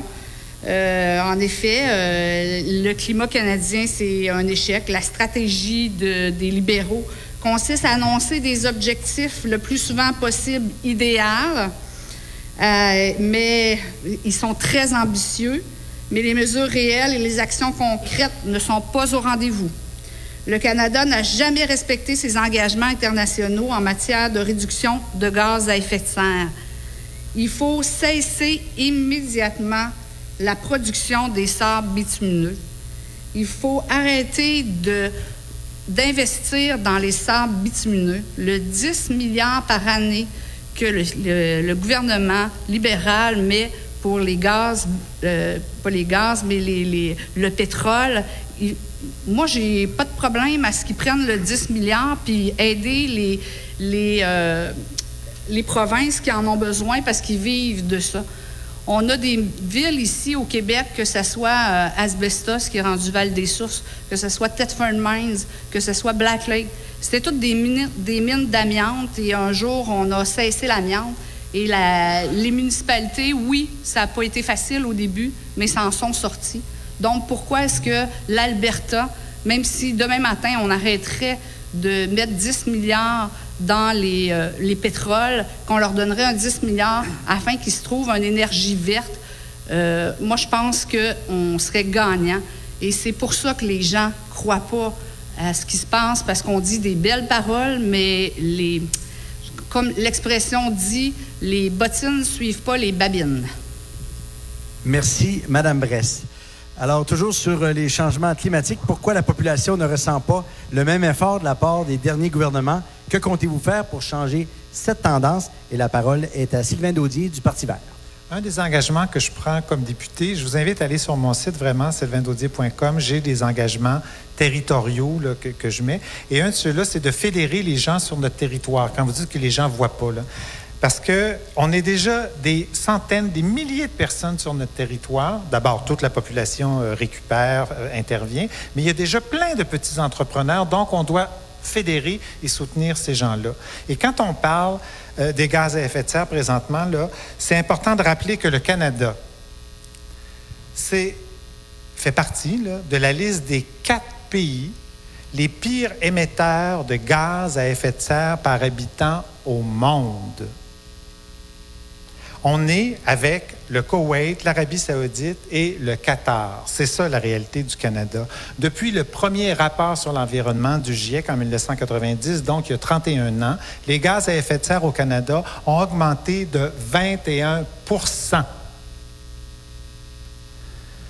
Depuis 31 ans, qui a été au pouvoir au Canada? Est-ce qu'on peut imaginer que les gens qui ont laissé les problèmes arriver, s'installer, qui les ont encouragés, vont être la solution. On n'a pas le choix. On doit arrêter toutes les subventions pétrolières, pardon. Mais on doit d'abord et avant tout réduire nos gaz à effet de serre de 60 d'ici 2030. C'est pas juste moi qui le dis. On est le seul parti politique qui a des objectifs de réduction des gaz à effet de serre qui vont avec nos partenaires internationaux. L'Union européenne, même les États-Unis ont des ambitions plus grandes que le Canada. Le Royaume-Uni aussi. On doit intervenir rapidement. Et c'est pas une vue de l'esprit c'est fondé sur la science. Sinon, on met, c'est la vie de l'humanité elle-même qui est en péril présentement. C'est de ça qu'on parle. Je suis pas là comme un candidat poteau, là. Je suis un vrai candidat. Merci, Monsieur Daudier. Alors, toujours sur euh, les changements climatiques et sur la question de l'environnement, la parole est maintenant à Marie-Claude Bibeau du Parti libéral. Merci. Le fédéral, c'est une grosse machine quand on l'a pris à rouler à l'envers à cause des conservateurs. Alors, le temps de la, restabiliser, de la repousser par l'avant, ça a pris un certain temps, mais on a fait ça de façon très, très sérieuse et on a déjà entrepris beaucoup de mesures pour lutter contre les changements climatiques. Et c'est pour ça que les grands experts en environnement reconnaissent que le plan libéral, c'est le plus crédible, le plus efficace, celui qui va donner des résultats. Et puis juste pour vous donner quelques exemples, on, intervient sur différents fronts. Donc, on a déjà commencé à faire ce qu'il fallait pour protéger notre territoire terrestre et nos océans. 25% en 2025, 30% en 2030. On est aussi, on aide nos entreprises, pas seulement tantôt je vous ai parlé de l'aide aux, entreprises, aux producteurs, productrices agricoles, mais les PME aussi, en offrant une réduction d'impôt de 50 pour les sociétés qui fabriquent des technologies zéro émission. On va avoir des crédits d'impôt aussi pour l'investissement dans les technologies propres. On va tripler le financement dans les technologies agricoles vertes. On interdit le plastique aussi. Toute une stratégie autour de ça. Euh, pour les citoyens, on va prolonger l'incitatif, c'est-à-dire un, rabais, un remboursement de 5 000 pour l'achat des véhicules électriques. On va investir aussi dans les véhicules lourds. Je pense à Tardy Diesel qui va inévitablement changer son nom, qui déjà a entrepris ce virage vers les véhicules lourds euh, électriques. Investir dans les bornes de recharge à travers le pays. Pour les citoyens, encore une fois, il y a des subventions et il y a des, euh, subventions, oui, et des prêts pour euh, faire le, changement euh, du mazout ou à l'électricité, pour pouvoir euh, rénover la maison. Donc, ça commence avec une subvention de 5 000 ça peut aller jusqu'à des prêts de 40 000 pour faire en sorte que nos résidences soient plus éco-énergétiques. Beaucoup aussi d'engagement au niveau du transport collectif, incluant un programme de transport collectif rural. Merci, Madame Bibot. Alors, la question, que comptez-vous faire pour changer cette tendance? Et la parole est à M. Pierre Tremblay du Parti conservateur. C'est vrai, les, conservateurs ont le dos large quand on parle d'environnement et de changement climatique, mais j'aimerais juste rappeler que dans les années 80, il y a un monsieur qui s'appelait Brian Mulroney. C'était le premier qui a convaincu les États-Unis. À l'époque, on appelait ça les plus acides, qui ont posé des gestes concrets. Je tiens à le rappeler. Secondo, je pense qu'il y a quelque chose de très important. Est-ce que du pétrole, il y en aura tout le temps? Euh, j'ai pas pas la réponse. Mais où je veux qu'on puisse ouvrir un petit peu nos horizons, c'est que l'Alberta, c'est leur matière première. Ce qu'il faut faire, c'est les aider, parce que ça va pas très bien leur affaire, on s'entend, ils passent pour les gros méchants, eux autres là-bas. Mais ce qu'il faut faire, c'est les aider justement, puis les accompagner pour qu'ils en produisent moins de, gaz à effet de serre. Je vous demande juste de faire cette réflexion-là. On est privilégié ici au Québec, on a une énergie propre qui s'appelle l'hydroélectricité. On est très privilégié. mais il faut aussi être capable de se mettre à leur place. Puis ce virage-là qu'on veut entreprendre, si on veut être logique, c'est qu'ils puissent se sortir de là, qu'ils puissent travailler puis amener de la nourriture aussi sur la table des gens. Ceci étant dit, personnellement, oui, on met beaucoup de pression sur les gouvernements supérieurs, évidemment, qui, eux, sont là pour les grandes entreprises. Mais pour sauver la planète, ça prend pas juste des gouvernements, ça prend des gestes, des petits gestes de chacun des individus qui sont là, en commençant par moi. C'est comme ça qu'on réussit à faire quelque chose. Puis des petits gestes que les gens partout sur la planète vont faire. Et moi, je suis fier, je vais vous le dire. C'est peut-être pas grand-chose. Toutes mes pancartes électorales vont, être, euh, vont avoir une seconde vie parce que je vais les, ils vont être donnés à des, euh, des organismes, là, 40 jours, etc. Puis le reste, la balance va aller directement chez Récupestrie. Et je n'ai envoyé aucun public postage durant la campagne électorale. Ça a été ma façon de faire ma part. Merci, Monsieur Tremblay. Alors voilà pour euh, l'environnement et changement climatique. Maintenant, parlons un peu d'équilibre budgétaire et de finances publiques face aux défis économiques que représente l'équilibre budgétaire et le remboursement de la dette canadienne. Premièrement, est-ce que ça vous inquiète? Spécifiez si oui ou non? Et pourquoi? Je cède la parole à Marie-Claude Bibeau du Parti libéral. Merci. Alors, c'est sûr, quand on regarde la, dette toute seule, ça peut faire peur à certaines personnes. C'est comme si vous regardez l'hypothèque de votre voisin. Si vous ne savez pas le, le, le, salaire qui vient avec, ça n'a pas de bon sens. Alors, moi, ce que je veux vous confirmer, c'est pas pour rien que les grandes agences de dotation internationales classent encore le Canada avec une cote de crédit 3A. Ça veut dire qu'on est un des meilleurs pays au monde en termes de notre capacité financière que notre économie est capable de soutenir nos investissements, que le salaire de la famille est capable de payer l'hypothèque. On peut se permettre de changer les fenêtres pour que la maison soit mieux isolée. On peut se permettre d'investir dans l'avenir de nos enfants. On a les moyens de le faire. Et on l'a fait avec beaucoup de conviction pendant la COVID. Alors imaginez-vous si on n'avait pas donné toute cette aide, entre autres aux entreprises, avec la subvention salariale, pour leur permettre de garder leurs employés de maintenir leur relation d'emploi avec leurs travailleurs. Où est-ce qu'ils seraient aujourd'hui, ces entreprises-là? Ils seraient à terre. C'est pour ça que le Canada est reconnu comme étant l'un des pays qui est le mieux positionné pour rebondir, pour relancer son économie. Ensuite de ça, on parle de laisser une dette à nos enfants. Bien, qu'est-ce qu'on pense de l'environnement? Il faut investir. Moi, je veux, je préfère rendre à mon fils une maison qui a peut-être une hypothèque, mais il est allé à l'école, il est capable de payer. Et puis, il y, a, une bonne maison qui est solide, il y a de l'eau potable, il y a tout ce qu'il faut autour. Donc, il faut mettre les choses en perspective et ne pas se laisser apeurer par ça. Encore une fois, on est reconnu comme étant les mieux positionnés. Vraiment, c'est super important. Donc oui, on a un plan de relance, un plan de relance verte, ce qui veut dire qu'on ne va pas retourner en arrière, on va transformer cette crise sanitaire, économique et climatique en une opportunité pour faire ce virage pour une économie verte. Merci, Mme Bibot. Alors, sur l'équilibre budgétaire et le remboursement de la dette canadienne, est-ce que ça vous inquiète? Et euh, la parole est maintenant à Nathalie Bress du Bloc québécois. Euh, oui, pour répondre à votre question, oui, ça m'inquiète. Euh, ça m'inquiète. Effectivement, il faut investir, mais je pense qu'il faut investir aux bonnes places. Il faut investir où est-ce que ça rapporte. Il faut investir dans l'environnement, ça c'est sûr, le climat. Je pense que si on fait rien, euh, ben on ne sait pas dans 50 ans qu'est-ce qui va avoir l'air ici si le réchauffement continue comme ça.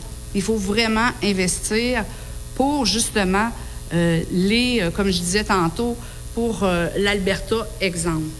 il faut aussi s'assurer la pérennité de l'État québécois du système de santé en haussant, euh, avec une hausse importante à la santé parce que c'est primordial.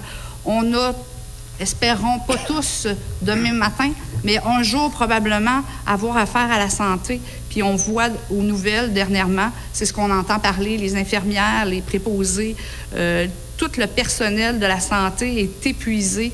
Ils font des heures. Je pense qu'il faut investir, mais il faut investir à des bons endroits aussi, comme je disais tantôt. Il faut euh, accélérer la transformation de l'économie en soutenant la transition énergétique l'économie verte, le secteur de pointe et l'agriculture durable, domaine où le Québec excelle et en s'attaquant à la pénurie de main-d'œuvre qui freine leur développement permettent aux secteurs qui vivent plus longtemps les effets de la pandémie de passer au travers en remplaçant les programmes mur à mur par des programmes plus ciblés et mieux circoncis. La PCU, oui, on en a besoin encore le, pour le tourisme, les arts, la culture, ça, ça en prend encore. Il faut, cibler il ne faut pas dépenser pour dépenser. Il ne faut pas euh, l'argent par les fenêtres, comme ma mère disait et mon père aussi, une vieille expression. Il faut aussi investir dans nos aînés. Il faut euh, les aider à, ce qu'ils puissent euh, nous aider dans l'économie. Merci, Madame Bresse. Alors, toujours sur euh, les défis économiques de l'équilibre et de la dette canadienne, la parole est maintenant à M. Pierre Tremblay du Parti conservateur. Merci. Euh, je reviens encore une fois dans le temps. M. Harper, en 2015, a laissé l'équilibre budgétaire lorsque les libéraux sont arrivés au pouvoir. Alors, j'ose même pas m'imaginer si déjà le pays aurait été très endetté avant qu'on vive cette fameuse, euh, pas histoire, là, mais cette fameuse euh, COVID-19, ça aurait été, euh, selon moi, assez, euh, assez désastreux. Puis pour revenir aux finances publiques, je me, je me pose toujours une question. Moi, je connais la réponse. Je vous la pose. Vous pourrez vous répondre à, à vous-même.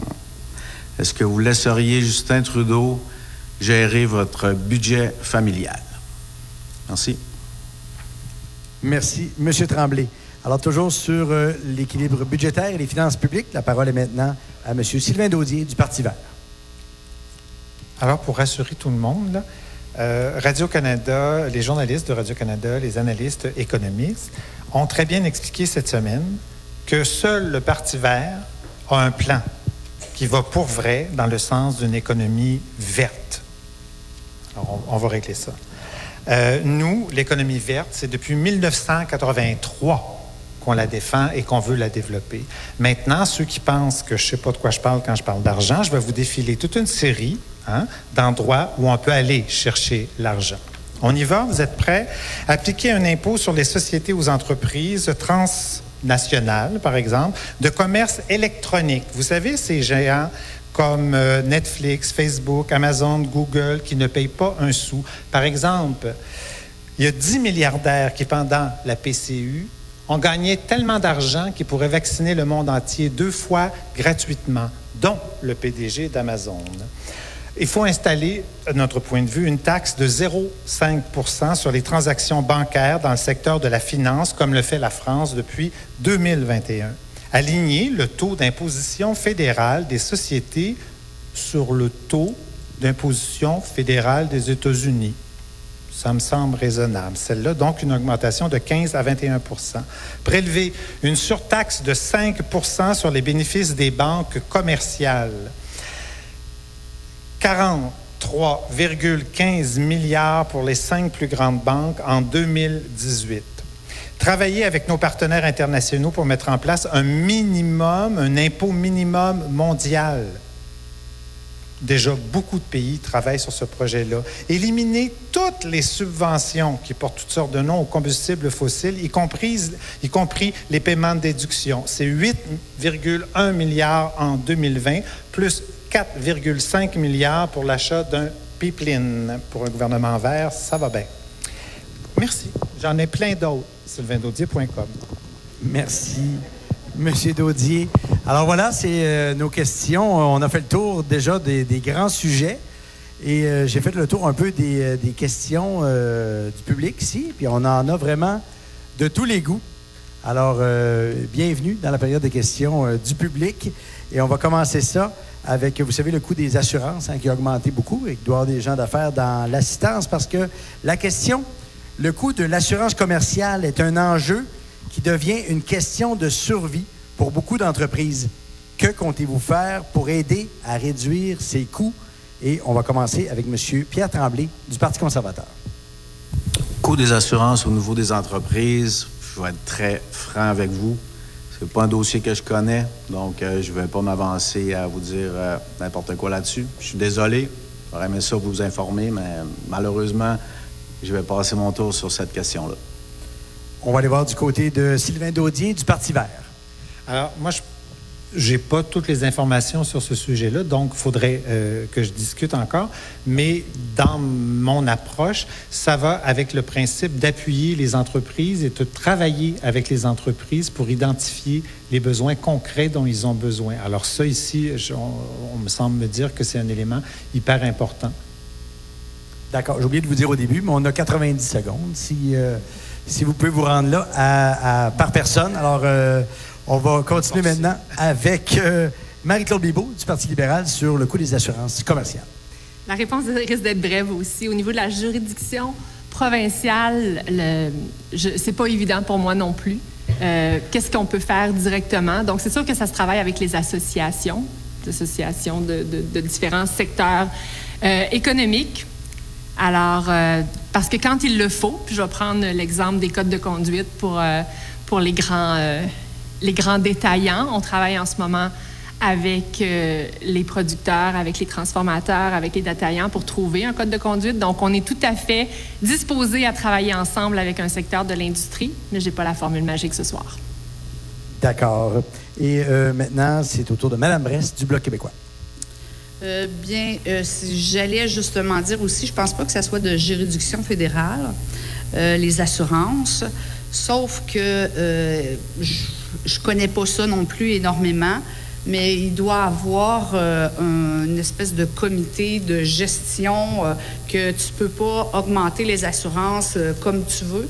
Il y a tellement de compagnies, mais c'est sûr que ça va aussi plus que les gens en demandent, dans le sens où plus que de réclamations, plus que ça monte. Est-ce qu'on peut faire quelque chose concrètement? je pourrais pas répondre. D'accord. Celui qui a écrit la question, il euh, faudra s'adresser à d'autres personnes euh, que nos candidats ici. Maintenant, prochaine question. Que comptez-vous faire pour le logement social? On l'a effleuré un petit peu tantôt, mais précisément, dans le comté, prévoyez-vous déployer des projets ou des ressources pour nous ici sur le logement social dans le comté? Et la parole est à Marie-Claude Bibot du Parti libéral. Alors, le, logement social, c'est quelque chose qui est extrêmement important. Et d'ailleurs, on a lancé une grande stratégie sur le, logement avec des investissements historiques il y a déjà quelques années. On a signé avec le gouvernement du Québec une entente. Donc, le logement, au niveau fédéral, ben, c'est vraiment un investissement. Ça se compte en milliards de dollars, mais les initiatives doivent venir de la base, doivent venir de la communauté, des entrepreneurs, avec le, euh, des coopératives d'habitation, par exemple, avec les municipalités, les sociétés d'habitation. Euh, et avec bon, la SCHL aussi à son niveau. Alors, c'est quelque chose qui nous tient à cœur. D'ailleurs, on a ciblé 10% euh, du budget pour le logement social pour les, résidences pour les femmes qui, euh, qui doivent sortir de leur, de leur, habitation, de leur milieu donc, on a une certaine priorité à ce niveau-là. Ici, d'ailleurs, il y a quelques années, euh, déjà, on a financé jusqu'à hauteur de 525 000 les habitations Estia. C'était un, c'est un centre, pas un centre, mais un, bloc, un ensemble euh, d'habitations de 20 logements pour des personnes qui vivent avec un handicap. Alors, c'est définitivement un secteur dans lequel on investit beaucoup. Les initiatives doivent vraiment venir de la base, mais l'argent fédéral est sur la table. Merci, Madame Bibot. Alors, toujours sur le logement social, prévoyez-vous déployer des projets, des ressources? Pierre Tremblay, Parti conservateur du Canada. Alors, c'est déjà quelque chose que j'ai fait au municipal, à la ville de Sherbrooke, comme conseiller municipal. Les projets qui ont été, euh, qui ont été amenés, le, plus récent, ça a été euh, l'église Sainte-Famille, euh, qui, qui, va être transformée en logements sociaux. Donc, c'est quelque chose que j'ai que j'ai appuyé, évidemment, avec, avec mes collègues. Et c'est quelque chose que je vais continuer d'appuyer. Et encore une fois, mon rôle, indépendamment de l'enveloppe qui sera disponible à ce moment-là, mon rôle, c'est fort simple, c'est d'aller chercher la partie de l'enveloppe qui revient justement à la circonscription de Compton-Stanstead. Donc, euh, je suis un gars qui vient du domaine de la vente. Souvent, les gens m'ont demandé c'était quoi le, rapprochement entre la vente et la politique. Ben, c'est justement à ce moment-là que l'expertise que j'ai, comme je me considère comme un professionnel de la vente pour en avoir fait depuis plus de 30 ans. Donc, euh, quand c'est le temps d'aller, euh, comme on dit, euh, aller au bat pour mon monde, ben il faut frapper aux bonnes portes, il faut que soit, qu'on soit convaincant, qu'on dépose nos projets, qu'ils soient acceptés là-bas, puis c'est sûr que c'est ce que je vais faire pour parce que c'est un c'est un c'est un, un manque puis il y en a partout et puis ça ça servirait aussi à, à faire en sorte que justement les, aînés qui ont passé leur vie dans un endroit, mais qui ne soient pas obligés de s'en aller dans une autre ville. Puis ça me brise le cœur quand je vois ça, sincèrement. J'aimerais ça que les personnes euh, plus âgées puis un peu moins nantis puissent rester euh, chez eux où ils ont vécu. Merci, M. Tremblay. Sur le logement social euh, dans le comté, Sylvain Daudier du Parti vert. Alors, au Parti vert, on considère que le logement social, le logement tout court, de toute façon, c'est une urgence nationale. On considère qu'on doit déclarer l'urgence nationale parce qu'il y a énormément de gens qui vivent dans des conditions vraiment pas agréables et d'autres qui ont beaucoup de difficultés à se loger. À ce sens-là, on désire avoir un ministre du logement pour travailler sur tous ces projets-là. Nous, on considère qu'on doit particulièrement appuyer tout ce qui est OBNL et coopérative. C'est les projets qu'on désire supporter en premier. On doit avoir, là, j'ai plus le, chiffre exactement en tête, mais on doit avoir des projets euh, de résidence avec service et des projets à, plus faible coût. Euh, aussi que les logements ne, coûtent pas très cher. C'est important aussi, euh, où là je vais rebondir avec le Parti conservateur, tantôt quand, il parlait euh, des aînés, je suis d'accord avec vous, où il y a des aberrations. Et dans ce sens-là, au Parti vert, pour arriver à se loger, il faut arriver à payer. Nous, ce qu'on propose, c'est un revenu minimum garanti. Je sais, tout le monde sursaute quand on dit ça. Pourtant, on vient de le vivre.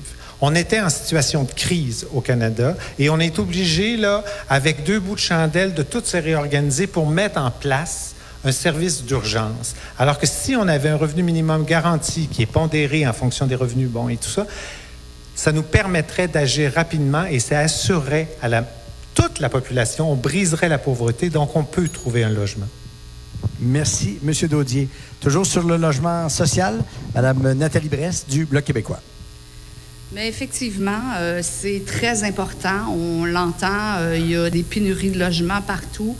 Euh, il y a le coût des logements a fait un bond exorbitant, comme le coût des maisons. En 2018-2021, le, Parti libéral avait déposé un projet justement pour mettre 925 millions sur les logements en co-investissement et 253 millions pour les financements de logements locatifs. Et le Parti québécois était tout à fait d'accord avec ça.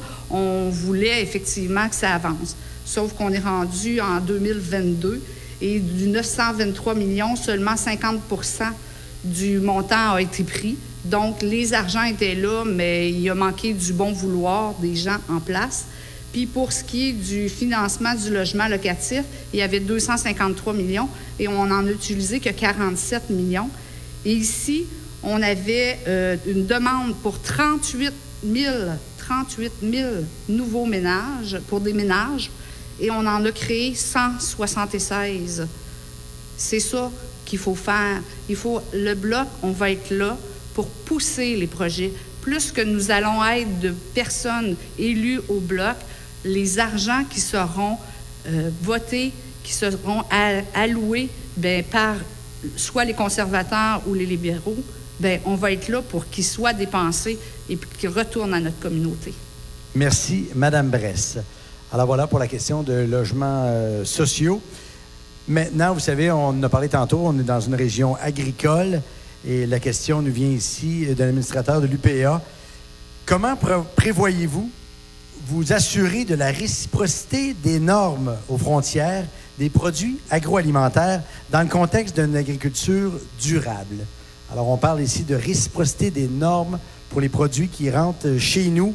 Et euh, la première à répondre, ce sera Nathalie Bresse du Bloc québécois. Bien, je pense que c'est vraiment important. C'est vraiment une demande des agriculteurs. Euh, je pense que c'est pas juste ce qui se passe entre euh, aux, lignes. Ce qui rentre, euh, des fois, c'est l'étiquetage, la, façon de, montrer les produits sur la tablette n'est pas clair, n'est pas précis. Donc, ça, ça mène souvent euh, à des, des erreurs.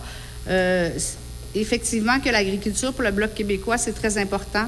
La loi euh, C-208, euh, laquelle Mme Bibot a voté contre, pour le transfert des, euh, des, euh, des entreprises. Je pense qu'il faut s'assurer, la loi l'a passé, mais il y a quand même, euh, une- les- le ministre des Affaires euh, a voulu, veut légiférer sur euh, la loi. Je pense qu'il faut être à l'affût de ça. Et pour la loi C-216 aussi, où est-ce qu'avec l'élection euh, hâtive déclenchée, qu'elle est rendue caduque et je pense que tous les agriculteurs euh, sont euh, intéressés et veulent que la gestion de l'offre soit euh, exclue de tout euh, accord euh, dans les prochains accords. Merci, Madame Bress. Alors, toujours sur la réciprocité des normes aux frontières des produits agroalimentaires, on va entendre maintenant M. Pierre Tremblay du Parti conservateur. OK. Alors, euh, là-dessus, je vous dirais simplement, euh, on a chacun notre rôle à jouer. Puis à ce niveau-là, je pense que c'est euh, à notre chef, M. O'Toole, de négocier ces ententes-là. Ce que je me souviens, je sais qu'il va se tenir debout, puis il va le faire, j'en suis convaincu. Mais je pense juste à... On peut avoir toutes les réponses, on peut en parler longtemps, mais je vais juste vous rappeler, encore une fois, j'ai toujours trouvé ça bien drôle quand euh, il est venu le temps de, justement signer la nouvelle entente avec euh, Canada, États-Unis, Mexique, et que c'est même pas euh, M. Trudeau qui est allé lui-même. Alors, je ne sais pas si c'est parce qu'il n'était pas lui capable de négocier ou, ou c'est les, les chefs des autres endroits qui ne voulaient pas le voir, mais c'est Mme Freeland qui est allée. Alors, je pense que ça appartient au chef. Puis là-dessus, euh, je pense, j'ai entièrement confiance à M. O'Toole qui va. Il s'est engagé d'ailleurs à le faire. Et puis, il s'est aussi engagé dans les 100 premiers jours à remettre aux agriculteurs qui n'avaient pas reçu euh, encore toute leur compensation de, le faire. Alors, euh, j'ai confiance qu'il va le faire, mais je lui laisse, je lui laisse ce, boulot- ce boulot-là. Je pense que c'est plus à propos que ce soit lui qui l'accomplisse et ça aurait été plus à propos que ce soit lui qui réponde aussi. Merci, M. Tremblay. Alors, toujours sur la réciprocité des normes aux frontières des produits, euh, M. Sylvain Daudier du Parti vert. Euh, D'abord, c'est important de spécifier que nous, ce qu'on préconise, c'est de remplacer les importations par des aliments locaux, principalement, puisqu'on parle d'une agriculture de proximité. Ça ne se fait pas du jour au lendemain, on en convient. Euh, il faut donc s'attaquer aux différentes barrières commerciales qui existent, par exemple interprovinciales, qui entravent le développement des systèmes alimentaires et des chaînes de valeur entre interrégions, à l'intérieur même du Canada. On doit aussi nécessairement à la frontière faire la vérification, ne plus laisser entrer les produits. On doit avoir une traçabilité. On doit être capable de savoir avec, sans pesticides, et ainsi de suite. Toutes ces normes-là doivent être appliquées puisqu'on est ce qu'on vise. C'est donc une économie durable, une agriculture durable. Il faut l'appliquer euh, à tout le monde. Il faut aussi protéger la souveraineté alimentaire et les droits des agriculteurs à conserver leurs propres semences et financer et promouvoir les banques de semences, ce qui n'est pas là présentement. Euh, grosso modo, voilà. Merci, M. Daudier. Sur comment euh, prévoyez-vous vous assurer de la réciprocité des normes aux frontières, Mme Marie-Claude Bibeau? Merci. Déjà, on a fait euh, un pas de géant en 2019 en adoptant la loi sur la salubrité des aliments. Avec cette loi-là, maintenant, on est assuré que les produits qui rentrent au pays respectent les mêmes normes que les règles ici au Canada au niveau de la salubrité des aliments. Et j'insiste là-dessus, c'est vraiment l'élément qu'on peut euh, contrôler. Euh, il faut faire la distinction avec les normes que l'industrie se donne à elle-même dans certains secteurs. On a aussi réinvesti euh, dans l'agence euh, pour les, les services frontaliers, dans nos agences réglementaires comme l'Agence canadienne d'inspection des aliments, pour leur donner plus de moyens. On a diminué énormément, on a resserré énormément au niveau de la poule de réforme. Au niveau du lait diafiltré aussi, il y a eu euh, beaucoup, beaucoup, une, énorme diminution sur ce qui rentrait avant depuis qu'on est arrivé parce qu'on a réinvesti dans nos agences qui avaient été euh, coupées dramatiquement.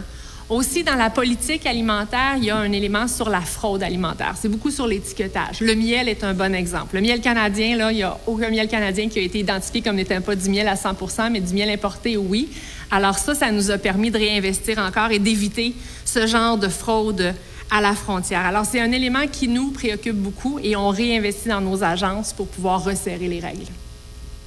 Merci, Madame Bibot. Euh, on est maintenant rendu à la quatrième question euh, du public.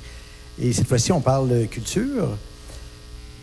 Quelles sont vos initiatives pour supporter le secteur culturel et artistique, particulièrement à cause de cette pandémie? Et on va donner la parole à euh, Pierre Tremblay, justement, du Parti conservateur.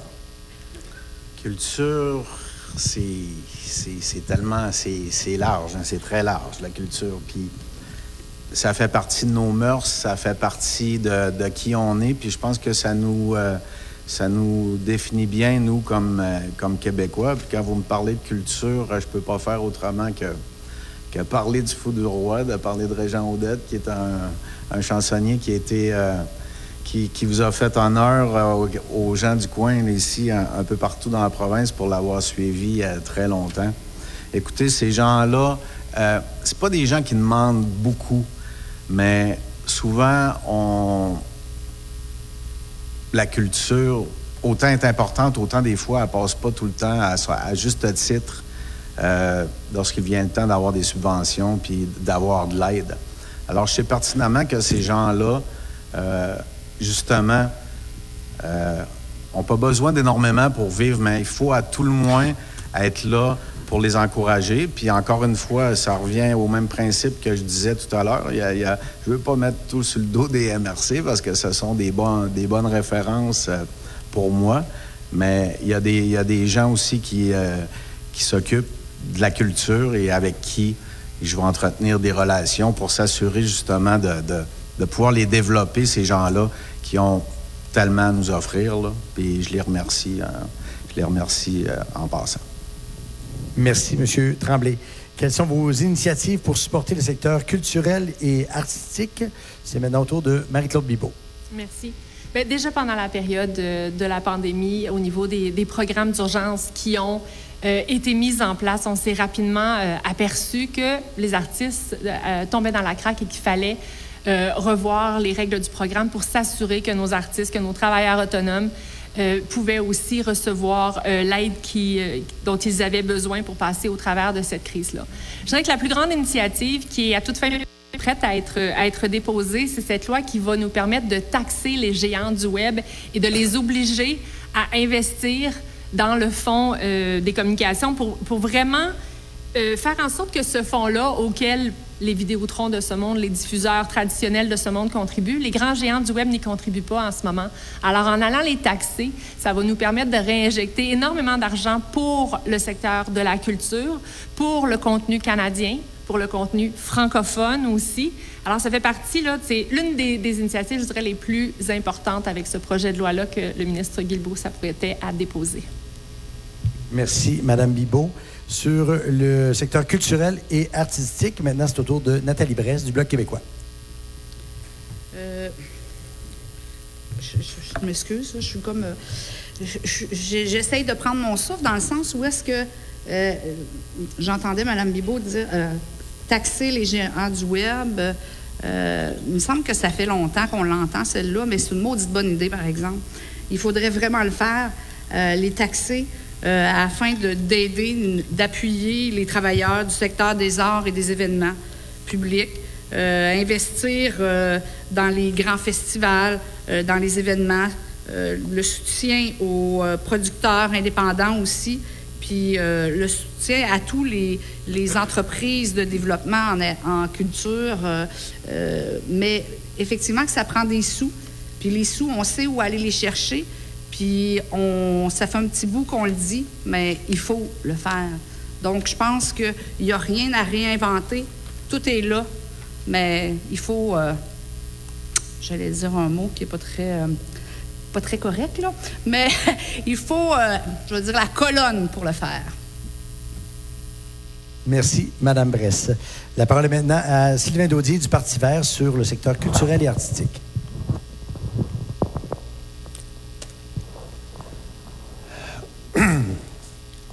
Tout est là, il n'y a rien à réinventer. Bon, j'ai entendu des trucs. Alors, le truc de base, d'abord, en culture, on va, on va être honnête avec vous, euh, même Mme Bibot euh, nous le dit, ils sont tombés dans le crack. Le milieu culturel, il tombe toujours dans le crack. Pourtant, c'est un des milieux qui rapporte le plus au Canada.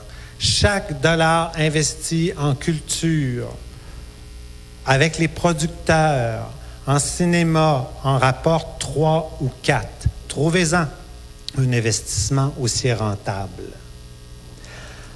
Pourtant, il tombe toujours dans le crack. Je reviens avec le revenu minimum garanti. Si vous voulez plus que les gens tombent dans le crack, il faut établir un système de base pour tout le monde. Comme ça, quand il y a un problème, on est prêt à intervenir rapidement.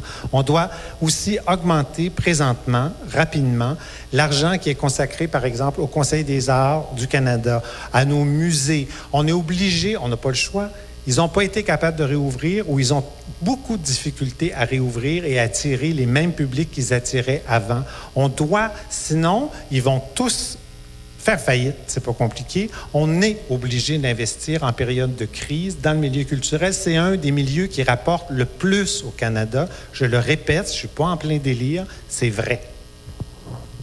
Merci, Monsieur Daudier. Alors euh, maintenant, une cinquième question euh, du public. Cette fois-ci, elle nous vient de, de, Et on va parler de la réforme du vote électoral. Est-ce que la réforme du vote est toujours d'actualité? Et quelle est la position de votre parti là-dessus? Et on va débuter avec euh, Sylvain Daudier, justement, du Parti vert. La réforme du vote.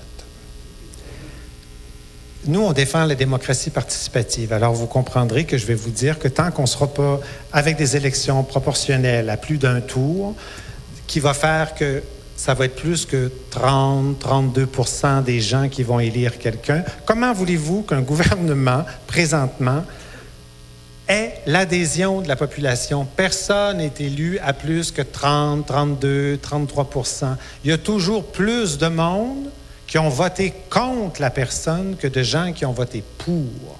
Donc, tant qu'on ne fera pas une refonte de notre système démocratique, on n'y arrivera pas excusez, je vais utiliser une expression un peu. Le bordel qu'on vit, là, ben, ça va aller juste de pire en pire. Il n'y a pas de moins en moins de partis politiques, il y en a de plus en plus de partis politiques.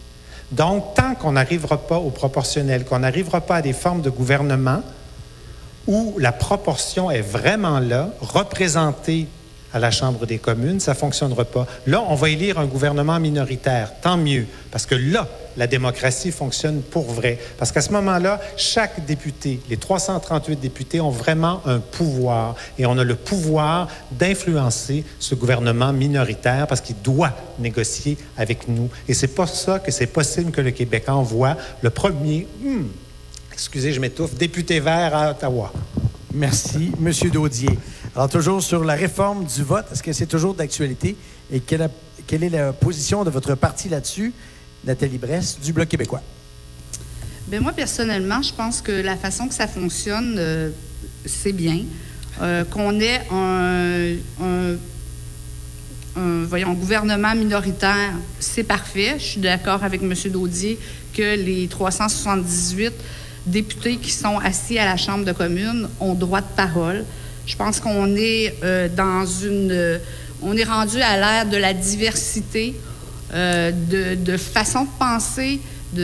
Donc, il faut avoir les gens qui sont au gouvernement qui nous représentent.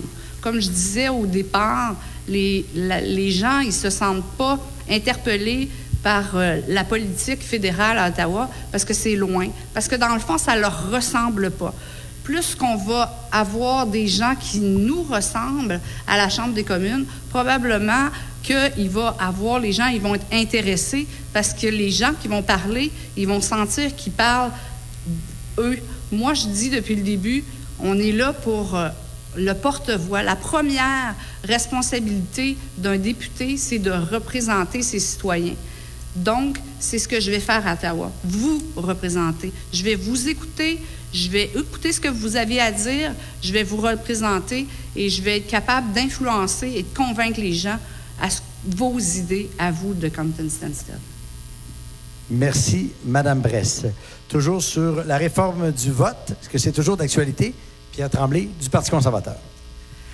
Est-ce qu'il existe une formule parfaite? J'aimerais bien vous le dire. Est-ce que j'ai la solution idéale? Je ne l'ai pas non plus. Toutefois, il y a quelque chose qui me chicote énormément. Puis ça, je pense que j'y travaillerai ardemment. J'irai même jusqu'à proposer un projet de loi. Et ça, en tout respect pour vous, Madame Bress. Je ne peux pas comprendre qu'il y ait un parti qui est représenté, qui a des candidats uniquement au Québec, puisse se présenter dans une élection fédérale, ça me dépasse complètement. Complètement, complètement. Pour moi, ce serait extrêmement important, qu'importe le parti, qu'importe la couleur, si vous voulez avoir un, vous présenter à une élection fédérale, vous devez avoir des candidats dans chacune des provinces. Merci, M. Tremblay. Sur la réforme du vote, est-ce que c'est toujours d'actualité? Mme Marie-Claude Bibeau, du Parti libéral. Euh, je vous assure qu'on a sincèrement essayé au début du mandat en 2015-2016 et pour une euh, raison que je ne comprendrai jamais, le NPD s'est associé aux conservateurs pour faire dérailler le processus. Euh, alors non, ce n'est plus à l'agenda. D'accord, merci. Madame Bibot. Toujours une nouvelle question du public. Voilà pour la réforme électorale. Maintenant, une prochaine question. Ça va être très rapide. Vous n'êtes pas obligé de vous rendre à 90 secondes, si vous voulez. Vous répondez par oui ou par non. Est-ce que votre parti compte-t-il protéger la gestion de l'offre pour le lait, le poulet, les œufs en totalité lors de son prochain mandat?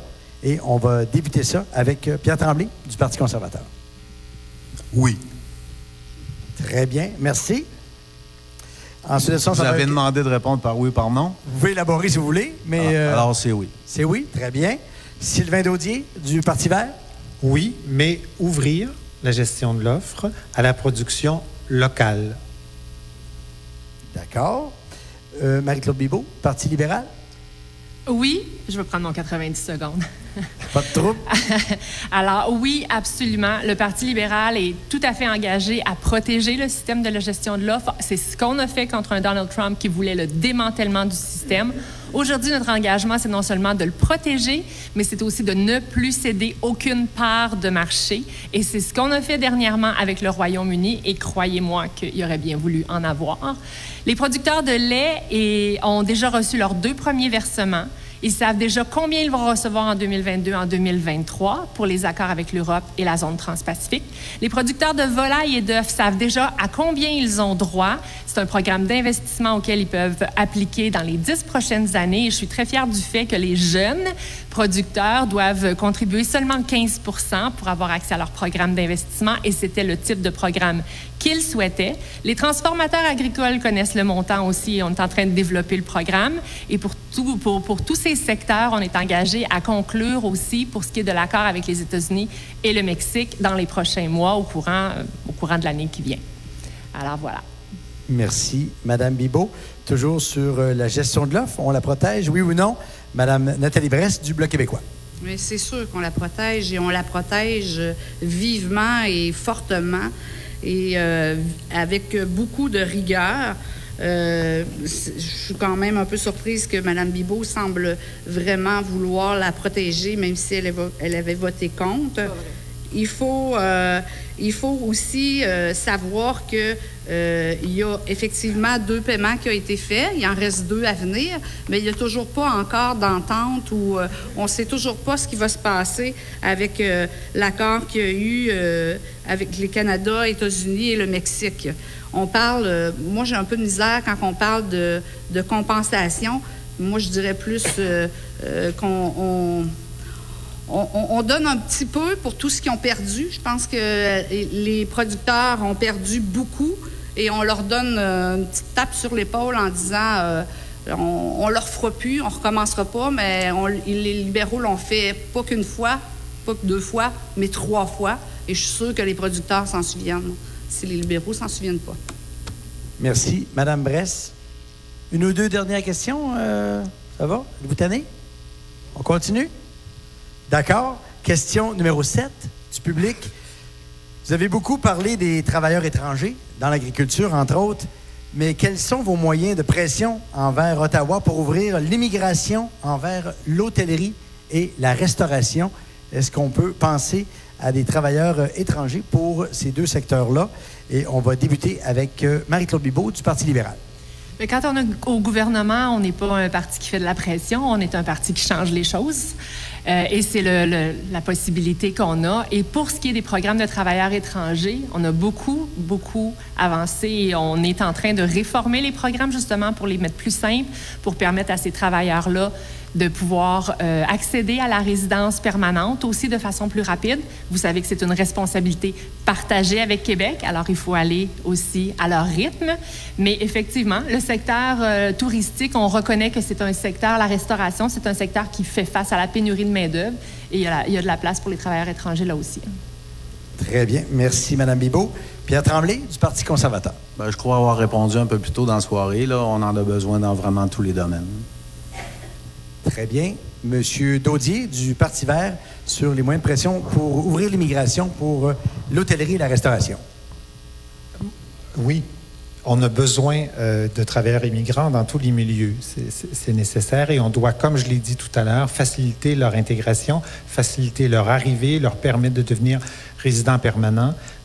Mais ce que je veux rappeler, c'est que sur la table de travail du parti au pouvoir présentement, c'est tout sur la table de travail, c'est tout sur la table de travail, c'est tout sur la table de travail.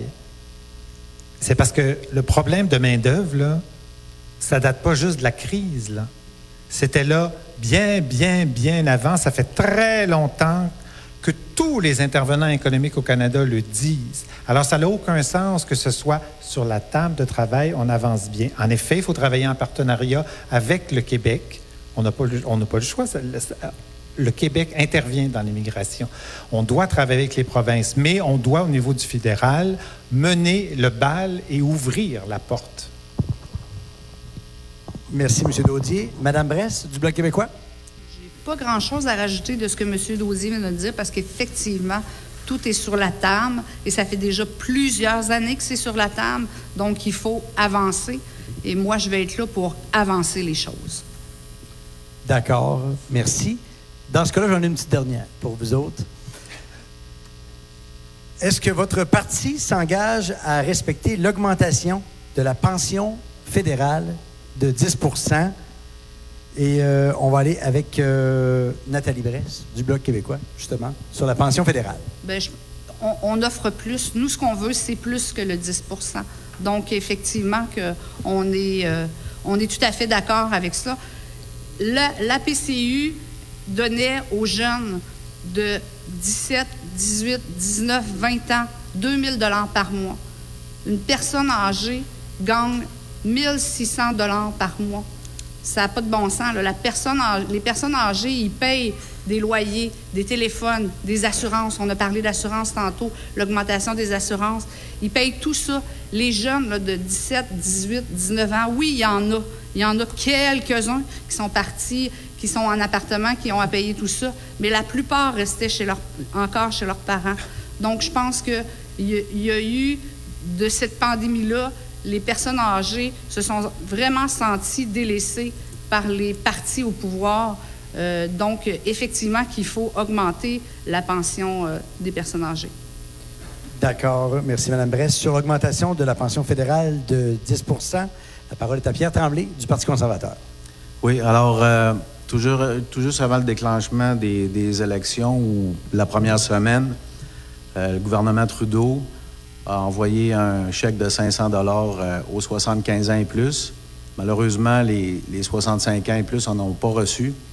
Alors, qu'importe le pourcentage de l'augmentation, moi, je pense que ce qui est le, ce qui est le primordial, c'est que les aînés soient traités tous et toutes de façon équitable. Alors, pour moi, des aînés jusqu'à ce qu'il y ait un changement pour moi, c'est 65 ans et plus, c'est ce qui est prévu.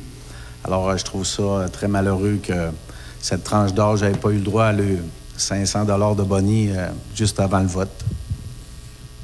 Merci, M. Tremblay. Sur la pension fédérale, Sylvain Daudier du Parti vert. Je ne comprends pas pourquoi on met en opposition les jeunes et les aînés, les aînés, les jeunes. Si les jeunes n'ont eu, c'est pas bon.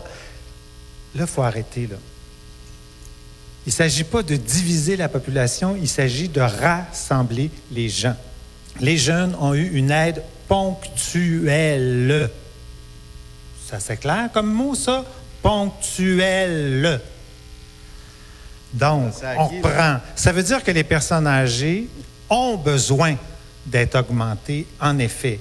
En effet, c'est indécent de faire vivre les personnes âgées dans des situations de pauvreté. C'est des gens qui ont construit le Canada. Donc, c'est indécent. Et c'est pour ça, vous allez encore dire, ben voyons, il délire le gars. Non, il délire pas. Je vous reviens avec le revenu minimum garanti qui est assuré à tout le monde. On se bascule, parce que ce qui coûte cher dans les programmes sociaux, là, ce n'est pas les programmes sociaux, c'est la gestion et la multiplication des différents programmes sociaux. Avez-vous déjà pris le temps d'aller sur les ministères et de regarder tous les programmes qui existent, petits programmes, gros programmes, tu peux en avoir à droite, tu peux en avoir à gauche, un petit bout ici, un petit bout là. C'est ça qui coûte cher. Donc, moi, ce que je vous dis, il faut aller vers un revenu minimum garanti qui garantit un filet social sécuritaire à tout le monde. On doit arriver à une assurance dentaire. Merci. Droit de parole. Monsieur Daudier, sur euh, l'augmentation de la pension fédérale de 10% Madame Marie-Claude Bibeau, du Parti libéral. Évidemment qu'on va aller de l'avant avec ça, mais je veux vous rappeler que déjà, il y a quelques années, on avait augmenté de 10% la sécurité de la vieillesse. Euh, ensuite, durant la, COVID, euh, il y a eu euh, des, versements ponctuels pour les aînés aussi de différentes façons. Ensuite, on, s'est engagé à augmenter de 10 la sécurité. En fait, je recommence. Premier 10 supplément de revenu garanti. Deuxième 10 c'était la sécurité de la, la, vieillesse pour les 75 ans et plus. Pourquoi on a fait ça? Parce que on, cherche à atteindre les personnes les plus vulnérables. Et les données nous démontrent qu'à partir, plus on vieillit, ben souvent on a écoulé nos économies. On a moins d'opportunités pour travailler. Souvent, on a perdu notre conjoint. On a des besoins supplémentaires au niveau des services. Donc, des frais associés. Alors, c'est la décision pour laquelle on a décidé de donner plus aux 75 ans et plus plutôt que de saupoudrer aux 65 ans et plus. Ensuite, notre engagement à ce moment-ci, c'est d'augmenter de 500 le supplément de revenu garanti, d'augmenter le supplément de revenu garanti de 500 dollars par personne et de 750 dollars pour un couple. Et pourquoi on vise le supplément de revenu garanti? C'est parce qu'encore là, on cible les personnes qui en ont le plus besoin. Et une dernière mesure aussi qui nous était souvent demandée, c'était des incitatifs fiscaux pour que les aînés euh, demeurent au travail. Alors, pour faire ça simple, c'est à peu près les mêmes incitatifs que le Québec. C'était ce qui nous était demandé. Merci, Madame Bibot. Voilà ce qui complète euh, les, questions. On a eu six questions du comité et on s'est rendu à huit questions du public. Alors, euh, bravo pour euh, cet exercice-là. Et on est déjà rendu au mot de la fin, la conclusion. De chaque participant aura une minute pour décrire sa campagne et pourquoi les gens devraient voter pour vous. Et ça aussi, ça a été tiré au hasard. Alors, on va commencer par Sylvain Daudier du Parti vert. Alors, je vous invite vraiment à aller sur mon site Internet parce que je n'ai pas pu vous dire le trois quarts de ce que j'avais à vous dire ce soir. Mais ce n'est pas grave, vous avez compris le principe. Le Canada doit intervenir rapidement sur les gaz à effet de serre.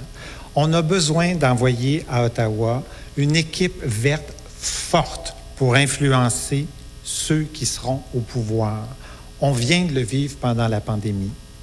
S'il n'y avait pas eu les oppositions, les mesures d'urgence qui ont été mises en place n'auraient pas été mises la façon dont ils l'ont été. On a besoin d'envoyer à Ottawa des gens qui veulent vraiment prendre soin des gens, parce que prendre soin de notre monde, c'est la seule solution qui s'offre à nous en 2021, parce que ce n'est pas dans 50 ans, c'est dans 10 ans le mur.